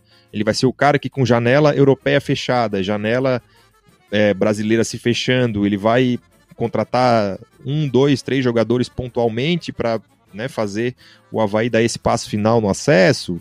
Tem dinheiro para contratar? Ou ele vai ser alguém para ser uma espécie de bombeiro que vai falar manso, convocar a imprensa, conversar, responder todas as perguntas? Se, se é essa a função dele nesse momento, valeria a pena trazer? Essa é a questão que eu, que eu, que eu debato. Eu acho que ele é um profissional capaz, como o Ian falou, vou começar um trabalho, vou montar a minha comissão técnica e departamento de futebol, ter o Felipe Ximenes como um montador do elenco, acho muito bom. Mas essa gestão já deu provas de que muitas das suas ações não são tão bem pensadas assim, elas vão acontecendo, né, aleatoriamente. Queres completar daí, Ian? Rafa, é, por favor. É, eu acho que tem dois problemas nessa chegada do, do Felipe. É, a primeira é que ele não tem certeza de continuidade para a próxima temporada. Então eu vejo que nesse termo é, há uma falta de planejamento. Você não pode contratar um dirigente faltando aqui, a gente está em setembro, três meses para acabar o campeonato. É, você contrata um dirigente em ano eleitoral sem saber se ele vai ter continuidade para 2022. É exatamente como tu falou, ele já vai começar um planejamento pensando na próxima temporada. A, a, a gente até questionou ele na, na coletiva, quando ele foi apresentado na quarta-feira. Ele, ele até se esquivou um pouco, ele falou que a única certeza que ele tem é que um dia ele vai sair do Havaí. Mas que ele trabalha com o momento atual, que vai tentar contornar a situação de salário atrasados, enfim. É, e outra coisa, uma informação que uma colega minha de Joinville recebeu é que o Havaí chegou a sondar o diretor de futebol do Jack, o Léo Reisler, mas parece que a negociação não foi adiante. Eu acredito que tenha sido antes até da, do acordo com, com o Felipe Ximenes. É, mas enfim, falando do Felipe, tem essa situação. Eu acho que você contratar um diretor de futebol faltando três meses para acabar o ano, em ano eleitoral, sem você já ter algum planejamento para o ano que vem, seja para a Série A, seja para a Série B, é, não sei, eu acho que falta um pouco por falta de planejamento. Com salários atrasados ainda?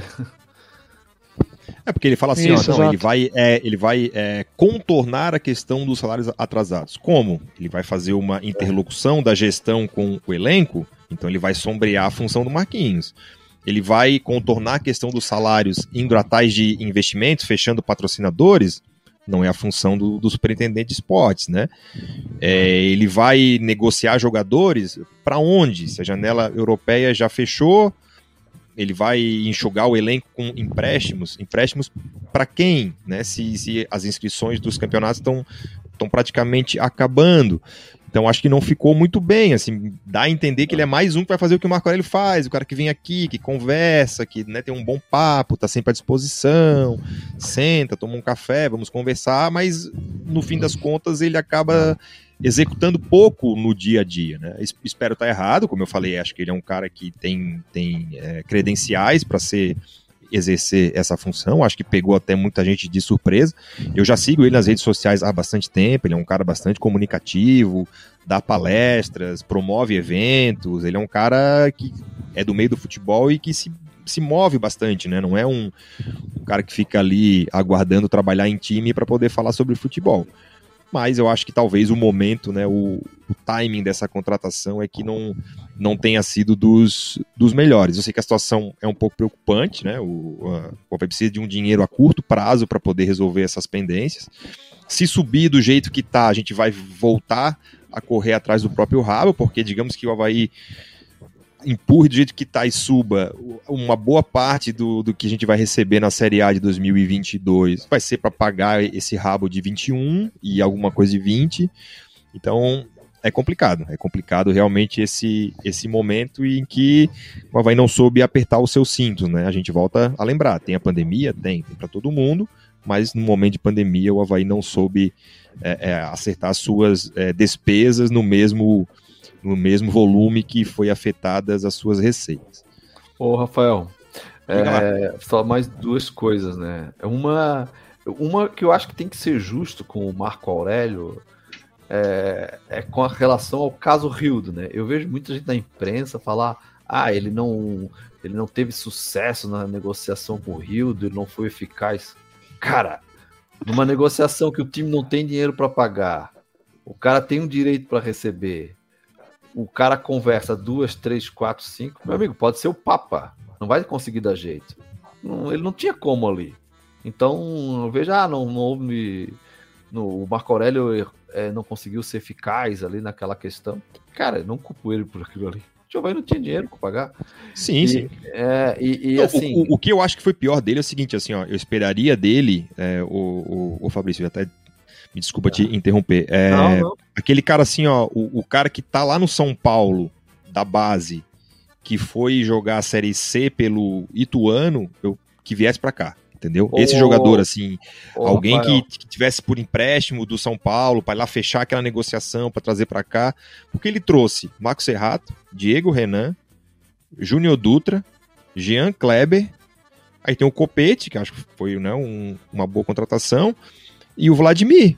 Mas ele, a gestão dele, ah, ele estava aí enquanto trouxeram, não quer dizer que foi ele, né? É, não tô dizendo, mas, mas digo assim, pô, a, desses seis jogadores aqui que eu falei, talvez o Copete seja um que, pô, eu, uma ligação uma, dele uma tenha feito a diferença, mas assim, eu esperava mais disso, né? Como o próprio Edu Afonso falou, ele é um cara que transita nos clubes, conhece jogador e tal.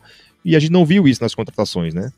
Trazer o Diego Renan até o nosso querido Jocely com certeza conseguia é, trazer. Né? É uma coisa que, é, que, que, que, o mundo muda, né? As coisas mudam. O Marco Aurélio, antigo lá, que tinha acesso em vários clubes, porque nós aqui não tínhamos acesso, né? As pessoas daqui, que trabalhavam aqui, não tinham muitos acessos, né? Oito, hoje o, os acessos são democráticos, né? Então, o, o, é capaz que o Diogo, né, conhecesse mais gente da base do São Paulo com capacidade de vir para cá do que o próprio Marco Aurélio, entendeu? Ah, o mundo muda. Eu, eu, na época que o Marco Aurélio chegou, eu, eu gosto do Marco Aurélio, da pessoa dele, assim, da figura dele. Acho um cara sensato, assim, que é, não, não faz alarde, acho que tem boas opiniões, é, conhece bem futebol, assim, no sentido de que ah, às vezes vamos perder, vamos ganhar, tem que ter calma mesmo, todo time é mais ou menos igual. Eu, eu gosto, assim. Mas, assim, que ele fosse, chegasse aqui e, e desse uma contribuição que a gente é, verificasse, assim, alguma excepcionalidade, nos tempos de hoje eu acho difícil. E aí eu até repasso para o Ian, a pergunta seguinte: o, o, qual a não sei se o Ian também sabe, né? Qual a característica do, do Ximenes, assim? Ele é um cara de mercado, ele é um cara que tá ligado no mercado, que tá, é, vamos dizer assim, como fez o Carlito Arini. É, ele virou, ficou Kleber Santana. Pô, esse cara joga muito, tá lá no São Paulo, e o futebol brasileiro não tá conseguindo perceber que esse cara joga muito e eu vou trazer ele pro Havaí, conseguiu trazer ele pro Havaí. Eu sei que é uma situação assim, extra, mas ele, ele é um tipo desse que conhece futebol, que tá ligado no futebol, ou ele é o gente boa de vestiário que vai apaziguar? Não, o Felipe conhece futebol, sim, ele, é, ele é bem envolvido no meio. Eu confesso que eu não acompanhei tanto o trabalho dele no Santos ano passado, mas o pouco que eu vi, ele conseguiu montar um bom elenco com pouco ou quase nenhum dinheiro, já que o Santos vive também uma crise financeira sem tamanho nos últimos tempos, né? É, no o, Curitiba o não acompanhei o trabalho dele. inclusive, né? O Santos tinha transfer ban, inclusive, Sim. tinha impossibilidade de contratações, né? Foi um elenco basicamente feito da base com Isso. uma contrataçãozinha ou outra. É, é, Sim, assim, ele, só... ele, lidou muito bem também com essa, na ajuda dessa transição da, da base profissional.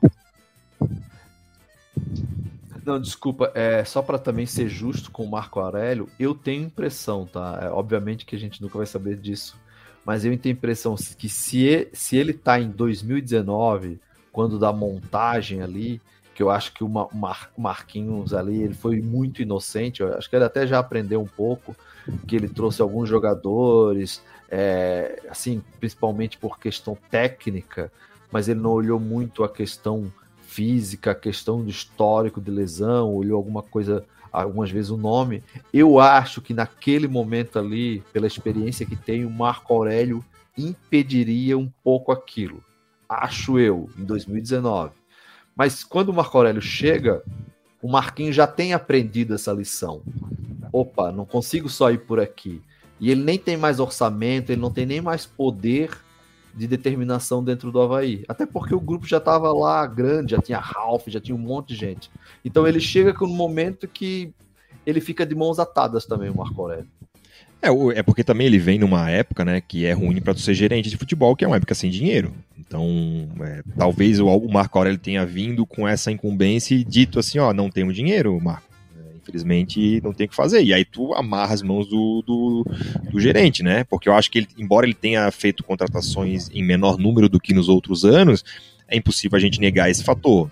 O não tem como contratar ninguém, não tem. É, acertou algumas rescisões ali, conseguiu emprestar alguns jogadores, mas outros não. Então a gente vê jogadores que aqui não jogavam, estão jogando em outros lugares, né? O próprio é, Eduardo Kunde, que foi que ficou de fora, agora está tá jogando lá no Japão. É, outros jogadores aí que, que, que, saíram do elenco que ele conseguiu negociar, mas eram jogadores que até o Havaí seria bom ter ficado porque eram ativos e não aqueles medalhões que acabaram ficando. Então aí até hoje. O Ronaldo é um cara que o Havaí não conseguiu emprestar. É, o Capa tá aí até hoje. Vários jogadores estão aí até hoje que o Havaí não conseguiu é, negociar. As informações assim é de que o, o, Marco Aurélio não, não vivia muito ali o dia a dia do clube, né? Ele, ele, ele tinha esse, esse problema. É, eu acho que complementando um pouco do que o Fabrício falou, além do futebol ter mudado e essas relações terem mudado, as coisas são muito mais profissionais hoje em dia. Então, assim, quando alguém fala do fulano ou ciclano que tem abertura em tal lugar, e falavam muito isso do Marquinhos na época, não, o Marquinhos jogou no Santos, jogou no São Paulo, só que assim, o Marquinhos jogou no, no São Paulo em 2004. Faz 16, 17 anos isso. Então, assim, provavelmente quem tá lá nem, nem lembra que o Marquinhos passou por lá. E, e, e onde essas relações vão se pegar, até com o próprio Marco Aurélio. É, sei lá, eu sou do Atlético Paranaense, tem um jogador que eu quero emprestar. O Havaí vai pagar 40% do salário e o Goiás vai pagar 50% o cara não vai soltar o jogador pro Havaí só porque é o Marco Aurélio. O cara vai soltar pro, pro Goiás porque o Goiás vai pagar mais, entendeu? É, essas relações elas não existem mais. E o, o, futebol, embora a passos de tartaruga, ele vai caminhando para um profissionalismo em algumas áreas e essa é uma delas. Ninguém vai deixar de arrecadar é, para o seu clube para emprestar na amizade porque conheci, trabalhei com esse gerente, com esse jogador 10 anos atrás. Não. Isso é uma ilusão. E eu acho que foi um pouco do que a gente viu aí. O, né, o, Marco Aurélio muito vivendo o passado, vitorioso em tal lugar, em tal lugar, mas que num passado recente dele era muito ruim. Ele vinha da seleção brasileira feminina, onde ele fez um trabalho bastante questionável. Em clubes ele estava sem trabalhar há um bom tempo.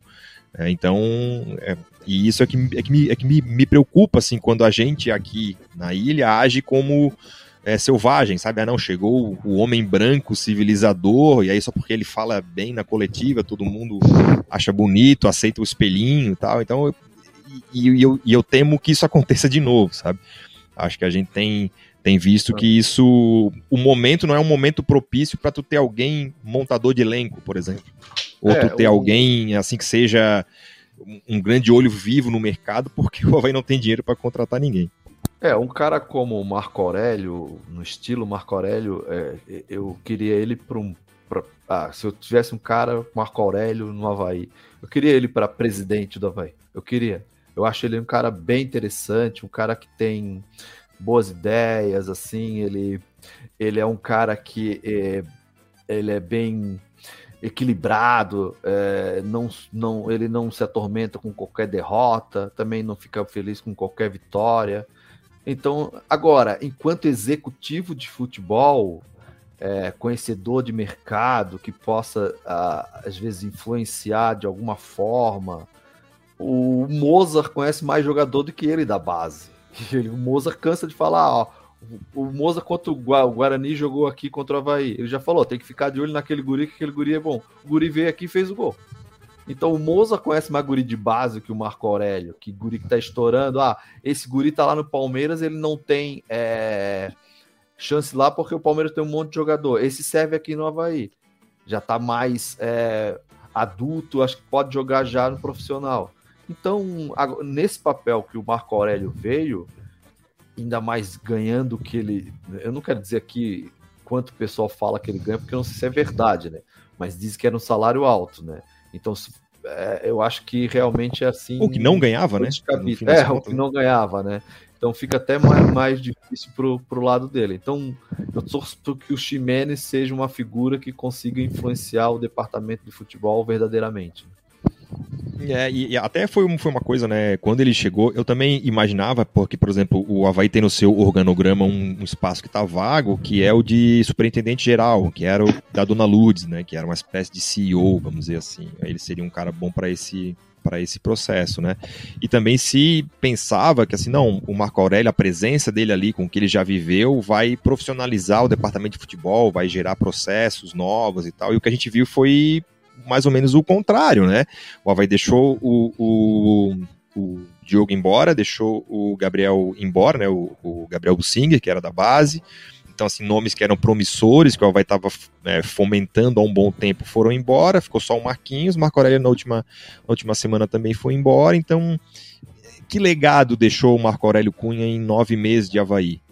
É, fica aí o, o, questionamento. Deixa eu passar aqui na rapaziada, tá aqui comentando com a gente, já a gente vai falar também do futebol feminino. É, o Adrian aqui diz que o segundo boatos, né, o, o, dinheiro do Google foi para pagamento do ato trabalhista, que já havia sido dado como garantia. Isso é uma coisa que o presidente do Atlético Mineiro, o antigo ainda, o, o Sérgio Sete Câmara, já falava, né? Toda vez que o, o Batistotti falava da dívida do Atlético, ele dizia isso, olha, já foi pago em juízo, é bom o Havaí é, cuidar da sua casa e tal. Mas, o, o, Rafael, o próprio Atlético Mineiro fez uma postagem dizendo que renegociou a dívida com o Havaí, né? Isso. Então, uhum. É, é, essa dívida existia, não, não é que estava tudo pago em juízo, tanto é que foi renegociada, vai receber um dinheiro. Ah, se foi para liquidar a dívida, não sei, mas de fato entrou para o Havaí utilizar. Não, mas é que se, vai sim, receber se tu... parcelas de 50 mil. Sim, não, mas é que se tu pega o balanço, o balanço patrimonial de, de 19, essa dívida consta 1,4 milhão. E na de 20 consta 800 mil. Então o atleta já tinha feito algum depósito em juízo. Talvez ele tenha pego todo esse, esse monte né, e tenha feito essa, essa postagem final. Olha quem está aqui, ó, dando o boletim meteorológico, o nosso querido Ariel Pranteda. Boa noite aqui desde a chuvosa Buenos Aires. Está na chuvosa Florianópolis também, meu querido Ariel. Qual o seu pensamento? Problema salário atrasado? Problema é treinador ou esquema tático? Ou ambas as coisas? Meu querido, já falamos bastante aqui de, de, de questão tática aí, meu querido Ariel. Eu acho que a gente concorda que é de tudo um pouco, né? Inegável que o, que o, que o salário tem, tem, tem falado, né? Tem falado mais alto, mas também a gente sabe que essas questões aí táticas o nosso querido Claudiola está deixando um pouco a desejar. O último assunto que a gente queria abordar aqui é a recente crise com o Havaí Kinderman, né? O Havaí hoje saiu uma, uma matéria grande da TNT Sport dizendo que o Kinderman corre sério risco de fechar as portas caso o Havaí não regularize os repasses na casa aí dos 50 mil reais mensais, que é o valor que o Havaí tem acordado com o Kinderman para a restante dessa, desse final, dessa finaleira aí, né, do, do contrato entre os dois. Meu querido Ian, a situação tá difícil para as meninas também, né? Como é que o, que, que tem de informação aí dessa questão? É preocupante, né? Preocupante mesmo. É, é, um time já com alguma história no futebol brasileiro. Eu, eu não cheguei atrás é, de informações sobre isso hoje, porque eu até eu até estava em cima do, do secretário de saúde, porque parece que há uma possibilidade de, de, de ter volta do público nos, nos estados aqui do estado em outubro. Aí eu fiquei bastante em cima desse assunto hoje, além do jogo. É, mas preocupa, preocupa em um momento que a gente sabe que o Havaí está sem dinheiro e eu acho que é no mínimo curioso a situação também, uma vez que no aniversário do clube na, na quarta-feira, o irmão do Salésio Kinderman, o seu Geraldo Kinderman, foi homenageado, recebeu a medalha do clube e, e o presidente Batistotti disse que não ia deixar o projeto da vida do Salésio morrer. É no, no mínimo curioso curioso e, e, e, preocupante, né? Não pode deixar, tem que dar apoio pro futebol feminino. Né? É, eu, eu, eu, eu, acho que não é hora da gente estar tá vendo mérito, né? Eu acho assim, até a Fernanda Chu, nossa companheira aqui, me corrige, na verdade, o contrato com o Havaí Kinderman é até o fim de 22, então tem mais um ano. É, mas, para mim, entra igual o salário dos jogadores, né? Se o Havaí firmou compromisso, assinou o contrato, disse que ia pagar, tem que honrar esse pagamento. Não tem para mim não tem essa discussão, ah, mas é, no momento de crise do masculino, vamos priorizar o masculino. Não, é, é um, elas são trabalhadoras e o clube assinou dizendo que ia pagá-las né, do, do mesmo jeito. Claro que não com a questão trabalhista, mas era o contrato de parceria que o Havaí teve. É, e, pô, o Havaí tá falhando nisso, né? Porque quando o Havaí Kinderman chega na final do Campeonato Brasileiro, o Havaí se enche de orgulho que é, tá representando as suas cores. Aí agora que que, que, que tá na pior, né? Aí não, aí é com o Kinderman. Era, era meio como, como era o, o Gustavo Kirten lá no começo dos anos 2000, né? Quando o Guga ganhava, era brasileiro, quando perdia, ele era catarinense. É, mas, ô, ô Fabrício, como é que tem, tem, tens visto aí essa, essa questão do Havaí Kinderman? É, eu, eu tenho acompanhado pouco. Uma coisa que, que eu sempre nunca gostei, né? Quando o Havaí disputou a Série A, achava que o Havaí deveria ter o time dele, né? Então o Havaí é, ele fez lá uma parceria com o Kinderman, porque tinha uma obrigatoriedade de clube que é da Série A participar do futebol feminino. Né? A verdade é essa, né? É, eu, eu, eu, achava que o Havaí tinha que ter o time dele, mas, mas Batistotti achou aquela fórmula ali, tudo bem. É, mas eu concordo contigo, né? Aí tem um contrato, tinha que ter cumprido, né? Agora, para vamos ser muito sinceros, né? O Havaí não está descumprindo o contrato, não é só com o futebol feminino, né? Ele não paga os jogadores, não paga funcionários e também não paga futebol feminino, né? Então, é, não há aqui um, uma espécie de privilégio, né? Então, se eles estão descontentes, o pessoal do Kiderman, e com razão, né? é, porque não estão recebendo. É, mas assim, o Havaí, para o Havaí, para ser justo com o Havaí, ele está faz... ele tá descumprindo contrato com todo mundo, né? Mas é uma pena, né? Porque era algo que que estava de uma forma ou de outra elevando a, a marca do Havaí, né? Embora eu preferisse que fosse o fosse sim só carreira solo, né? Que o Havaí fizesse esse voo pelo futebol feminino sozinho, né? Não com a marca Havaí Kinderman. O Havaí sempre foi só Havaí, né? Pois é. É, eu, eu acho assim, no, lá no começo dessa situação, eu acho que a CBF cometeu um erro. Ela simplesmente terceirizou a responsabilidade para os clubes, né? Foi lá, caneteou, ó, a partir de agora todo mundo que tiver nas séries A e B tem que ter um feminino e se virem. Né? Cada um faz o que bem entender. Acho que a entidade que tem o, o dever de fomentar esse, esse esporte é que tem que ter a prioridade nisso. E ela deveria, inclusive, financiar os próprios, os próprios clubes, né? A CBF ganha e ganha muito dinheiro ao longo do ano. Que prometer, sei lá, um milhão de reais para cada time da Série A e 500 mil para cada um da Série B. Daria 30 milhões de reais. Para a CBF não é nada. A CBF arrecada muito mais do que isso ao longo do ano. Mas não, ela simplesmente, simplesmente terceirizou a culpa. Mas a partir do momento que o Havaí assinou esse, esse, esse compromisso, ele tem que honrar, né? As meninas que estão lá estão trabalhando, estão honrando o nome do clube. É, eu acho que é pouco no orçamento do clube, eu acho que dá uma média de 450 mil reais mais ou menos, dá, é 1% do, do orçamento. Se o Havaí for montar uma comissão técnica própria, jogadoras próprias, tudo daqui, creio eu que vai sair mais do que isso por mês, né? Então, assim, se tu, tu pega, por exemplo, comissão técnica e jogadora. Se formar 30 pessoas, cada um ganhando mil reais, que vai ser bem mais que isso, já dá 30 mil por mês. Hoje seria 50. Então acho que sai mais caro se o Havaí abraçar esse projeto. Então já tem um projeto consolidado como o Havaí Kinderman, que o Havaí conseguiu colar sua marca ali também. É, o mínimo que tem que fazer é honrar esse compromisso de pagamento. Mas diga lá, Fabrício. Não, eu concordo contigo, mas aí esse se 450 mil é 1%, o orçamento do Havaí é 45 milhões, é isso? Ah, isso é, é entre, entre 40. É, é, eu acho que esse ano fechou 39, mas é assim, 39, 40, tá, mais ou menos por aí. É. Eu tô. Eu, de 39, 15 já é com venda de jogador, né? Eu tô muito curioso para verificar essa execução desse orçamento. Não sei, tomara que eu esteja enganado, eu só acho muito dinheiro, tá? Uma, quanto é que tá a cota da Série B? Não chega a 10 milhões. Né? Não, 8 milhões. Que é, deve ser aí a maior fonte de receita. Depois da venda de jogadores, né? Depois da venda de jogadores, né? É, então, cara. O, a, a, o, cara... Só, pra, só pra ter uma ideia, por exemplo, foi orçado 3 milhões de bilheteria. Já era, não, não tem mais. Não, Mas um essa ano, bilheteria dois... contou sócio, não, né? Não, bilheteria, que é o. Eu acho que é, que é lá na rubrica. É, é, é, é, é, lá na rubrica venda de ingressos, né? Uma coisa assim que tem lá na, no balanço patrimonial. É. é.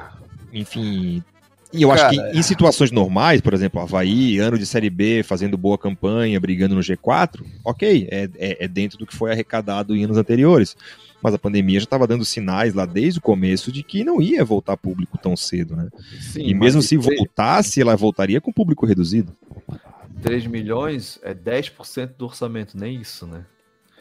Então, cara, é, é, eu estou muito curioso para saber essa execução do orçamento do Havaí, porque eu vi o número de venda de jogador de 15 milhões e eu não sei, não. Não, não sei, não sei. E assim, e ao mesmo tempo eu fico preocupado, né? Porque se o Havaí tem um orçamento na Série B de 40 milhões, ok, é um orçamento legal. É um orçamento legal, 40 milhões. Agora, 40 milhões, 15 é com venda de jogador não sei, por mais que, que hoje em dia os números de futebol, de venda de jogador de base, eles tenham crescido, cara, mas para 15 milhões tu tem que remar, hein? E não é sempre que tu vai ter uma transferência do Gabriel como foi do ano passado. Então, eu fico um pouco preocupado com isso, né? É porque mesmo a do Rafinha, é, que queria, né, do, talvez do Leeds pro, para um dos Manchesters ali, o Havaí dele só tem a, o, o, percentual do clube formador. Não é o Havaí não tem percentual dele, como tinha do Gabriel, né? Então, mesmo que é, seja uma transferência muito grande, não, não é 15 milhões de reais, é menos. É, e aí então... tu tem que contar com a sorte, né? Que é algo que tu claro. não tem controle, né? Sim, Por exemplo, sim, se tu sim. tem aqui três ou quatro guri da categoria de base, que tu já sabe, esses guri aqui tem valor de mercado. Opa, tem valor de mercado esses guri aqui, ah, 15 milhões, ah, vou vender aqui 25% do, do Lucas, 25% do Matheus, 25% do Vicente e 25% do, do Tiago, são meus sobrinhos meus filhos. Ah, beleza, ele, ele, aí tá no, tá no teu controle. Agora, tu vai esperar uma, uma venda do, do, do Rafinha, não, tu não tem controle, tu vai contar com a sorte. Então, aí, e, aí tu alonga. E nem eu, fez a vitrine, né, Fabrício? Também tem não, isso, né? Eu, Porque assim, não, beleza, botamos 15 milhões, mas, pô, lá desde o começo do ano nós estamos aqui, ó. O time é. O 40% do time que tá em campo é gurizada da base, que o Havaí tem 70%, 80% dos direitos econômicos e pau na cara, vamos lá e vamos é. vender. Mas não é o que a gente tem visto aí. É, eu, eu, eu falo, eu, eu não falo aqui nem em tom de crítica, não, tá? Eu falo mais em tom de preocupação. Eu tenho medo que eu esteja certo, porque daí me desanima, porque aí o dinheiro é pouco. É, então, é, você está contando com uma, algo que não é recorrente, não, você não tem controle. É complicado isso. É, o, por exemplo, o, o Tucão saiu, saiu é, de graça, tá? O Tucão ele é. foi, foi liberado com o, o Havaí ficando apenas com um percentual. O Jonathan assinou pré-contrato aí com o Atlético Paranaense, saiu de graça também. É, parece que é o mesmo destino do Jô, isso a gente não sabe aí direito como não, é que tá. É, o Jô, falando no Jô, o Jô eu acho que teve contrato renovado, né? Se eu não me engano, o Jô teve contrato renovado. Parece que sim. É, o, a situação, a situação do Jô é confusa, né? O que acontece? O, o Jô chegou a assinar um pré-contrato com o Atlético, mas depois de um tempo, o novo contrato dele com o Havaí, que ele tinha renovado, foi publicado no BID. Então, o pré-contrato que ele tinha assinado com o Atlético, automaticamente não vale porque ele tem um contrato novo com o Havaí. Mas aí o Havaí, o Havaí puniu ele e botou para jogar com o Sub-23. Então, mas, mas tu acha que isso vai render litígio? Tu acha que isso vai render litígio aí? Eles vão, eles vão brigar por essa questão contratual? Não, acho que não. Acho que não. Mas é, é uma situação muito confusa. Confesso que eu nunca tinha visto isso. Pelo que eu entendi, o. Foi isso que eu falei. O, o Jô chegou a assinar um, um acordo com outro, outro clube, mas é, eu não sei se ele já tinha assinado com o Havaí, mas aí o contrato novo dele com o Havaí foi publicado no BID. Então o pré-contrato que ele tinha com o Atlético não vale mais. É, ele tá jogando no Havaí. Eu sei que ele, ele tá com um contrato no Havaí agora. É, agora fico, fico surpreso do Atlético querer o jogo. Isso eu fico muito surpreso também. É, o futebol é uma benção, né? Enfim, não dá Olha, pra. Olha, sendo sincero com vocês, eu, sendo sincero com vocês, eu, eu achava o, o Jô na base mais promissor que o Jonathan. É, e, e, falando né, nessa situação de receitas, me chama atenção e me preocupa o Havaí perder um ativo e um grande potencial de venda o Jonathan de graça, né? Por mais que não tenha chegado a um acordo, a gente sabe como é que muitas vezes acontece que não, o jogador e clube não chega em acordo, em situação de empresário, mas perder um jogador com. Eu imagino que tem um grande potencial de venda como o Jonathan de graça. É, nesses casos não se resolve perto do final do contrato, obviamente, né? Então, se não, foi, se não foi resolvido lá atrás, das duas, uma, né? Ou ele, desde lá de trás, ele ficou muito crente que alguém iria querê-lo é, querer ele, né, depois é, no final do contrato, né? Ou o Havaí não teve a certeza que ele iria ter grande, é, grande valor no mercado, ou grande, é, ou grande oferta, né, grande demanda no mercado, né? Ou da, dessas das duas, uma. O Havaí não acreditou nele ou ele acreditou muito nele, lá no, no início. É, ele já tinha entrado em certo litígio com o Havaí quando ele foi pro Oeste, né? Ele foi lá, ficou sem jogar e tal. Esse é o Jô, né? Voltou, o Jô, o Jô, é. O Jonathan não. O Jonathan, inclusive, é formado na base do Inter, né? Ele, ele já chega aqui com 19, quase 20 anos. Mas enfim, essa é a situação aí dos nossos garotos. O que me preocupa é que assim, o Havaí colocou esse valor na, no balanço, né? No, no orçamento, mas não fez nada para para que isso fosse atingido, né? Ou, ou, pelo menos não fez nada no sentido da vitrine, né? Olha, eu tô, tô querendo vender jogador, então está aqui o meu ativo, porque, pô, sei lá, bota o jogo com as oportunidades do Júnior Dutra ali, ele né, dando canelada na bola, como o Júnior Dutra deu em boa parte da sua passagem aqui no Havaí. Ele pinga três golzinhos ali no estadual, faz um dois na Série B, sei lá, daqui a pouco pega um mundo árabe aí, vai por 600 mil, mil euros, pô, já é 4 milhões de reais já é alguma coisa. Mas o Havaí não fez muito esforço para vender os seus ativos. É, última passagem. Ô, Rafael, só bem rápido. Diga, diga. Claro, claro. No, numa conta rápida, vamos dizer que o Havaí seja mais conservador no orçamento 2022. Bota lá 30 milhões. Agora, a dívida que já está ficando de 2021 é praticamente talvez já, já, é, já é quase a totalidade desse orçamento do ano que vem, e aí que acaba virando uma bola de neve, entendeu? Então, essa é a minha preocupação de que isso aconteça. É, é preocupante mesmo. O última passadinha no chat aqui tem um webcamchat.com hot girls and boys. Deve ser alguém aí querendo vender conteúdo adulto que invadiu aqui o nosso, o nosso chat. É, o Lucas Cardoso aqui, uma micharia, futebol feminino, né? Vergonha não pagar em dia. Eu acho que há retorno, tá? Eu acho que, é, que seja 500 mil reais por ano. Pô, o futebol feminino está sendo transmitido, né? Tem jogo do Havaí sendo, sendo transmitido na Band, né? TV aberta, tem mais é, jogadora na seleção. Acho que em retorno de marca é, rende esses, esses 500 mil. É, então acho realmente que o, que o Havaí está pecando aí com o feminino pessoal está preocupado aqui com o balanço do ano que vem, aqui o Lucas Cardoso perguntando. É, o Adriano Neves diz ele aqui que o Jô tinha contrato com a Havaí, mas não tinha sido registrado na CBF ainda. Quem sabe essa informação aí do, do Ian, né? Deixou para registrar aí nesse ínterim aí, ele deve ter assinado com o Atlético. Uh, mas enfim, ô Fabrício, temos absurdas comparações. Quer fazer uma aí para o nosso glorioso Ian? Eu tenho uma uma, uma, uma absurda comparação e tem uma outra coisa para ti, Rafael. Então vai lá. Não, vai lá. o Ian, que é jornalista, né? Trabalha como jornalista, né? É, tem um bom entendimento aí de futebol, demonstrou aqui, tá sempre por dentro das notícias. Mas ele deve ter ídolos aí na profissão, né? E aí, como não sei se o Ian conhece, nós temos aqui um quadrinho né, de comparações, né? Normalmente é gente envolvida, gente do Havaí, né? Da história do Havaí. Mas como tu é jornalista, eu vou perguntar aqui qual de dois jornalistas tu prefere aí do cenário nacional aí, né?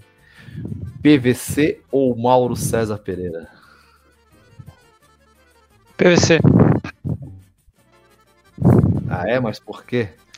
Na lata.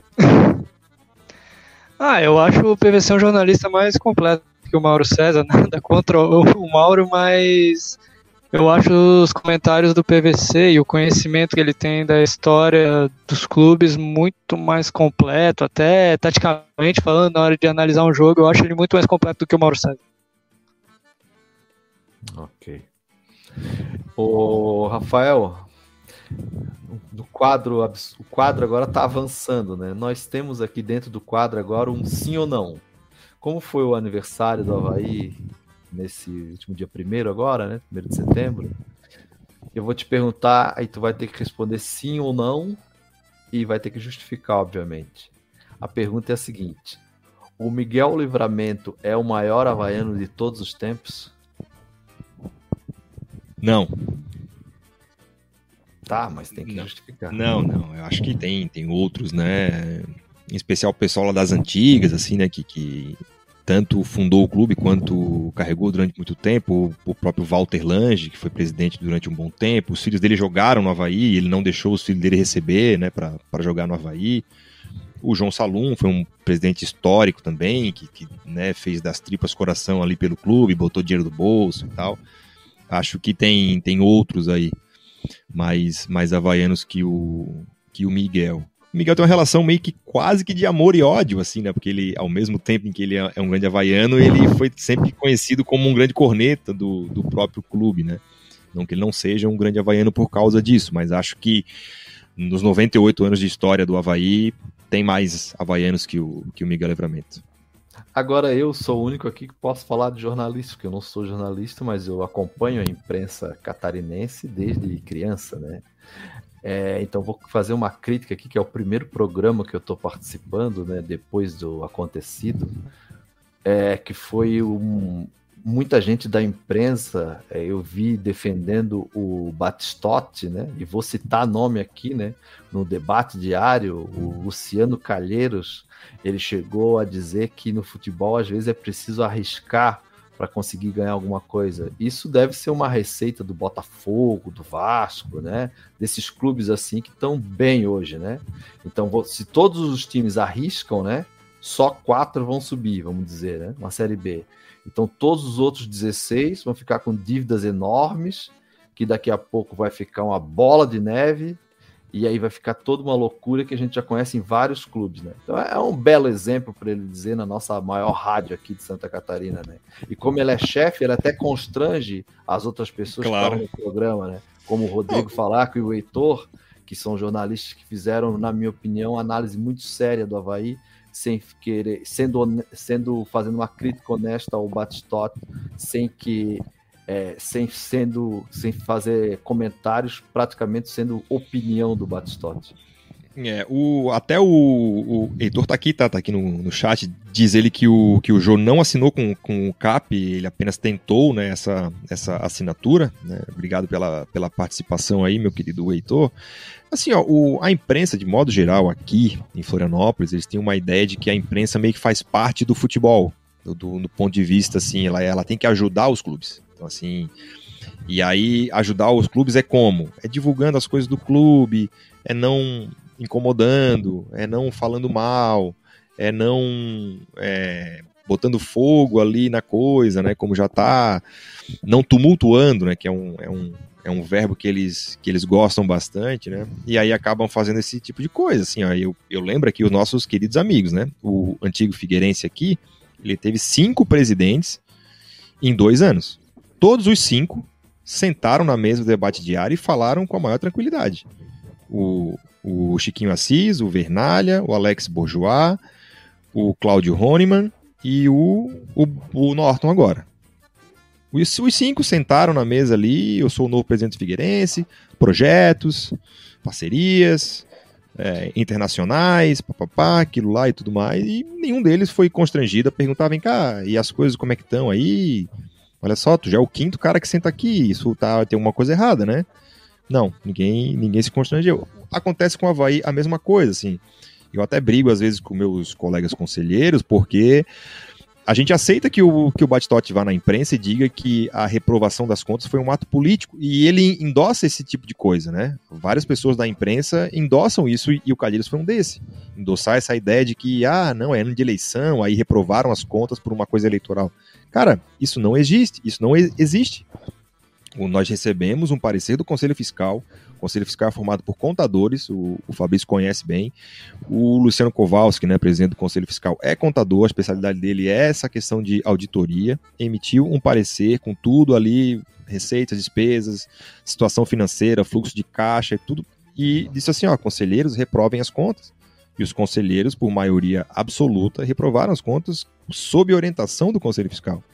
Então não teve assim, ah, não a gestão Batistotti está ruim nesse momento, vamos reprovar as contas para ele se enfraquecer. Nenhum conselheiro ia ser irresponsável a esse, a esse momento. E o, o torcedor que se tirar um tempinho, for lá no site do clube, lá na área O Clube, é, Transparência, tem lá o balanço patrimonial e o parecer do Conselho Fiscal. Dá para ler tudo que está lá. Então não, não, teve de maneira nenhuma nenhum ato político. Ato político seria ignorar o que o, o Conselho Fiscal falou e aprovar as contas pelo bem do clube, né, entre aspas, né, para não criar tumulto em relação à situação do, do clube. De modo geral, assim, aí, o que eu acho é que o, o futebol é tratado como menos assunto das coisas, sabe? Porque, por exemplo, a gente vê ali todo dia o pessoal dando opiniões sobre futebol que tu não veria em outras áreas do conhecimento. Tu entende? Digamos ali, tá ali no Jornal da Globo, aí o dólar fechou a tanto, o, a bolsa de São Paulo fechou a tanto, tal, tal, tal. Vamos ao comentário de economia com o Fabrício Daniel. Aí vem o Fabrício, ah, hoje em dia é muita sigla. Hoje em dia é, é muito é LCA, é, é, tesouro direto, é juro. Não, bom é a minha época que botava dinheiro embaixo do colchão, ninguém roubava. Mas no futebol a gente aceita isso. Né? A, gente, a, gente, a gente aceita esse tipo de especialista né, falando sobre o futebol. E eu acho que a imprensa ela reduz um pouco isso, né? Às vezes o, é uma questão muito rasa, uma questão muito fazedora de média, muito politicagem, muito ah, não, porque depois cortam acesso ao clube, porque depois é, começa as suas represálias, e, e, em detrimento disso, o, o, torcedor fica a ver navios. E eu acho que o torcedor também tem o seu papel nisso, sabe, Fabrício? Porque tem gente que quando a imprensa divulga que o Havaí deve salário, fica puto com o jornalista. Uhum. Ah, por que não divulgasse o salário atrasado do outro? Cara, eu não quero saber do outro clube. Se o Havaí deve salário, eu quero saber. E quero saber pela imprensa. Então a imprensa faz o seu papel. Sim. O cara sempre acha que né, é, só fala do Havaí. Não, cara, se, se, se, tu for pegar ali o, né, e fizer uma pesquisa rápida, tu vai ver que sai notícia todo dia de salário atrasado, de crise, de briga política, de enfim, sobre diversos clubes. Esse é o papel da imprensa, né? Para falar só do mundo cor-de-rosa, tem assessoria de comunicação uh, institucional que faz esse papel, né? Mas diga lá, Ian, estavas aí na, na espera. Não, não. O... Tem um Samir Souza aqui, diz ele que o Amigos, o 5T está fazendo uma reestruturação financeira, onde passa muito pelo acesso desse ano. Olha, me desculpa, Samir, mas se passa pelo acesso, já não pode ser considerado uma reestruturação financeira, porque está sendo calçada no, no, no, resultado de campo. E se não sobe? A estruturação financeira fica, cai por água abaixo. É claro que a gente está torcendo aqui para subir. Óbvio, seria que o Havaí subisse, ano que vem vai ganhar a verba de Série A, vai ser uma beleza. Mas eu não posso calçar um plano de reestruturação num resultado de campo e se não sobe. E se no ah, último ah. jogo o, o, o, alemão faz um gol contra e joga o G4 fora. Enfim, mas não esse, tem muito o que fazer, né?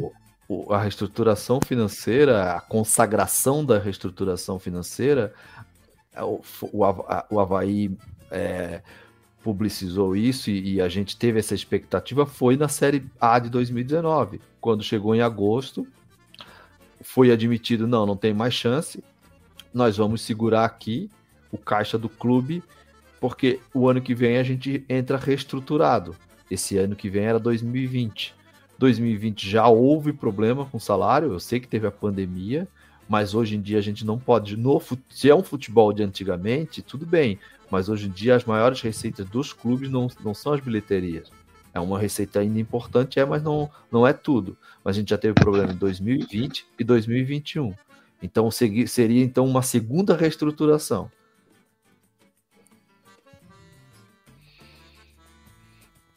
É, eu, eu já falei aqui várias vezes. Eu acho que o Batistotti tem um grande mérito durante esse tempo de gestão, que é romper de vez com a ideia de que presidente de clube tem que ter dinheiro.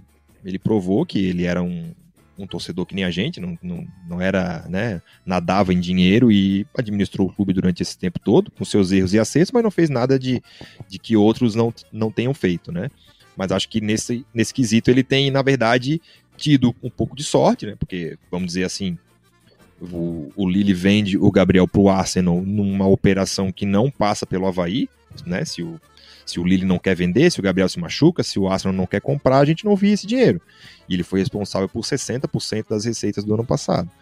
Então, é, é, sempre teve algum fator ali que no fim das contas tirava do, do abismo. Né? A gente tinha salário atrasado em 2016, subimos. 2017 fizemos um time fraco porque estava pagando dívida, caímos. 2018 devemos salário, subimos. Fomos para 2019, ganhamos dinheiro, fizemos um time fraco porque estavam acertando as contas, caímos de novo. E assim o Havaí está nesse ciclo, né? Então, é. acho bastante perigoso continuar com isso, porque o que aconteceu? Fez 2020, fez o time não subiu, pronto, caiu todo aquele alicerce que estava sendo montado.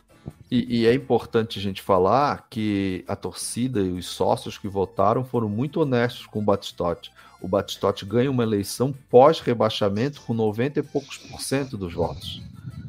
Com esse, com esse lema. Ah, a gente vai sofrer um pouco, mas a gente vai organizar aqui financeiramente. E ele foi apoiado para isso. Em 2019 houve algum estresse ali, mas a torcida, assim, as pessoas, eu vi muita gente falar, não, mas ele está arrumando as contas. Aí chega 2020, quando a gente recebe notícia de salário atrasado. E aí preocupa, pô, mas o que, que houve então? Então, em, no próprio ano de 2020, fizeram é, contratações ali é, que prejudicaram bastante e está refletindo até hoje. Não é, Fabrício, assim, ó. O Havaí joga a Série A de 2019, faz uma campanha patética, né? Já que falamos do Mauro César Pereira aqui. Foi a segunda pior campanha da história de um time na Série A do Campeonato Brasileiro. Torcemos para que a Chapecoense passe esse, esse índice. E ele termina o ano, tipo, em alta por né, resultados é, financeiros, assim, né? Dizendo que ah, largamos o campeonato, mas a casa tá em dia, estamos pagando isso, pagando aquilo. Eu, eu, lembro de uma entrevista dele e do Marquinhos no final do ano, falando bem assim do, do ano, sabe? Ah, não foi um, um ano bom financeiramente, que o Havaí não atrasou salário. Pô, acabou de ser é, surrado na Série A aí em 38 rodadas e, e mesmo assim o torcedor, tanto é que o, o jogo da Recopa de 2020, né, que é, o, que é o primeiro jogo do ano, pô, vão 8 mil e poucos torcedores né, na Recopa, primeiro jogo do ano em janeiro, numa clara demonstração de voto de confiança mesmo, né, de que, pô, beleza, entendemos tudo que vocês fizeram em 2019 e estamos aqui para um 2020 diferente. E não foi. Vai contratou 28 jogadores em, em 2020. É, é, uma outra mentira que às vezes contada, muitas vezes vira verdade, é a de que o, o Havaí fez o elenco antes da pandemia. Não é verdade. Depois da pandemia já instaurada, em abril, em março, o Havaí trouxe mais 12 jogadores até o final do ano. Então, metade do elenco foi formado já com a pandemia instaurada.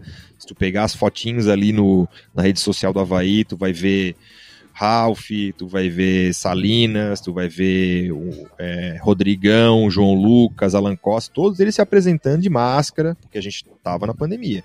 Então, a gestão foi ruim nesse quesito. Foi ruim. É, 2020, é, pô, o Havaí tinha muito dinheiro em caixa e basicamente jogou fora com um elenco caro e mal montado. É, e uma das. São, assim, várias coisas que vão somando e, e o problema vai sendo gerado, né? Então hoje nós temos o Bruno Silva, que eu acho que for fazer uma votação, ele ganha como o melhor jogador do Havaí do ano, assim, fácil, né? Jogando de primeiro volante, camisa 5.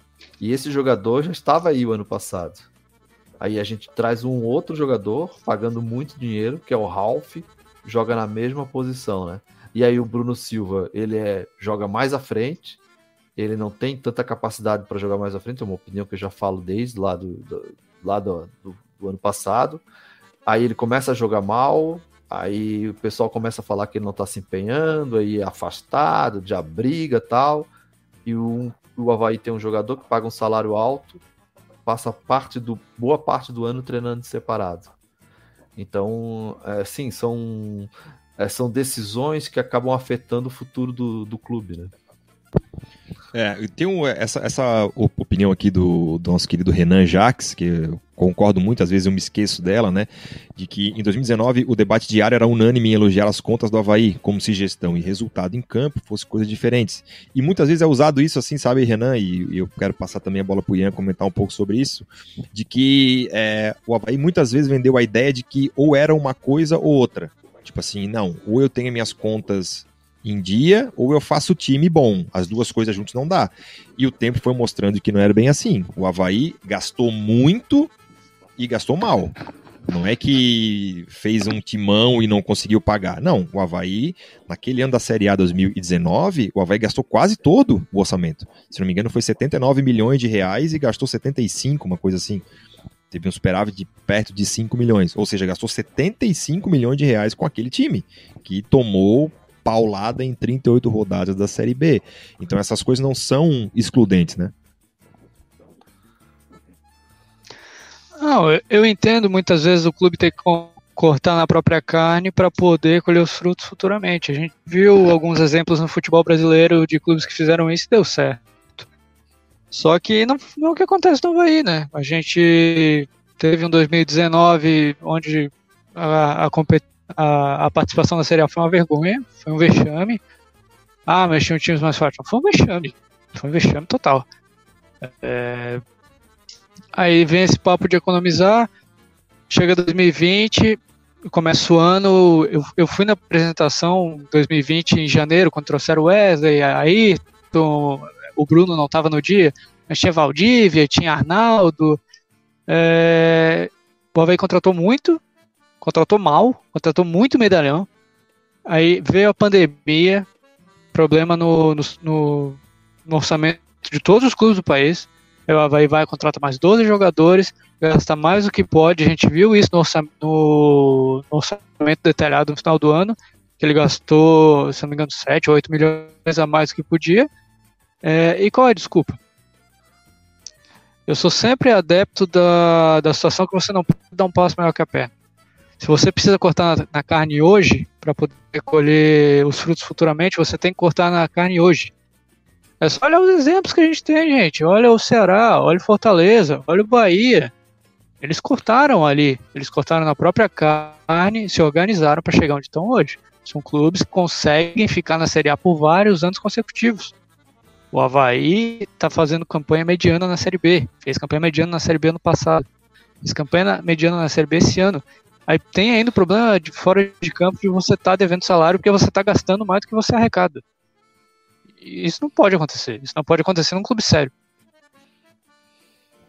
É, e assim, ó, eu, eu deixo bem claro, né? Ninguém aqui advoga de que o clube tem que se endividar mesmo e deu, não olhar para o amanhã, fazer time e o próximo que se vire. Não é assim. Só que a, tem que a gente tem que colocar as coisas é, certas aí de acordo com cada grandeza.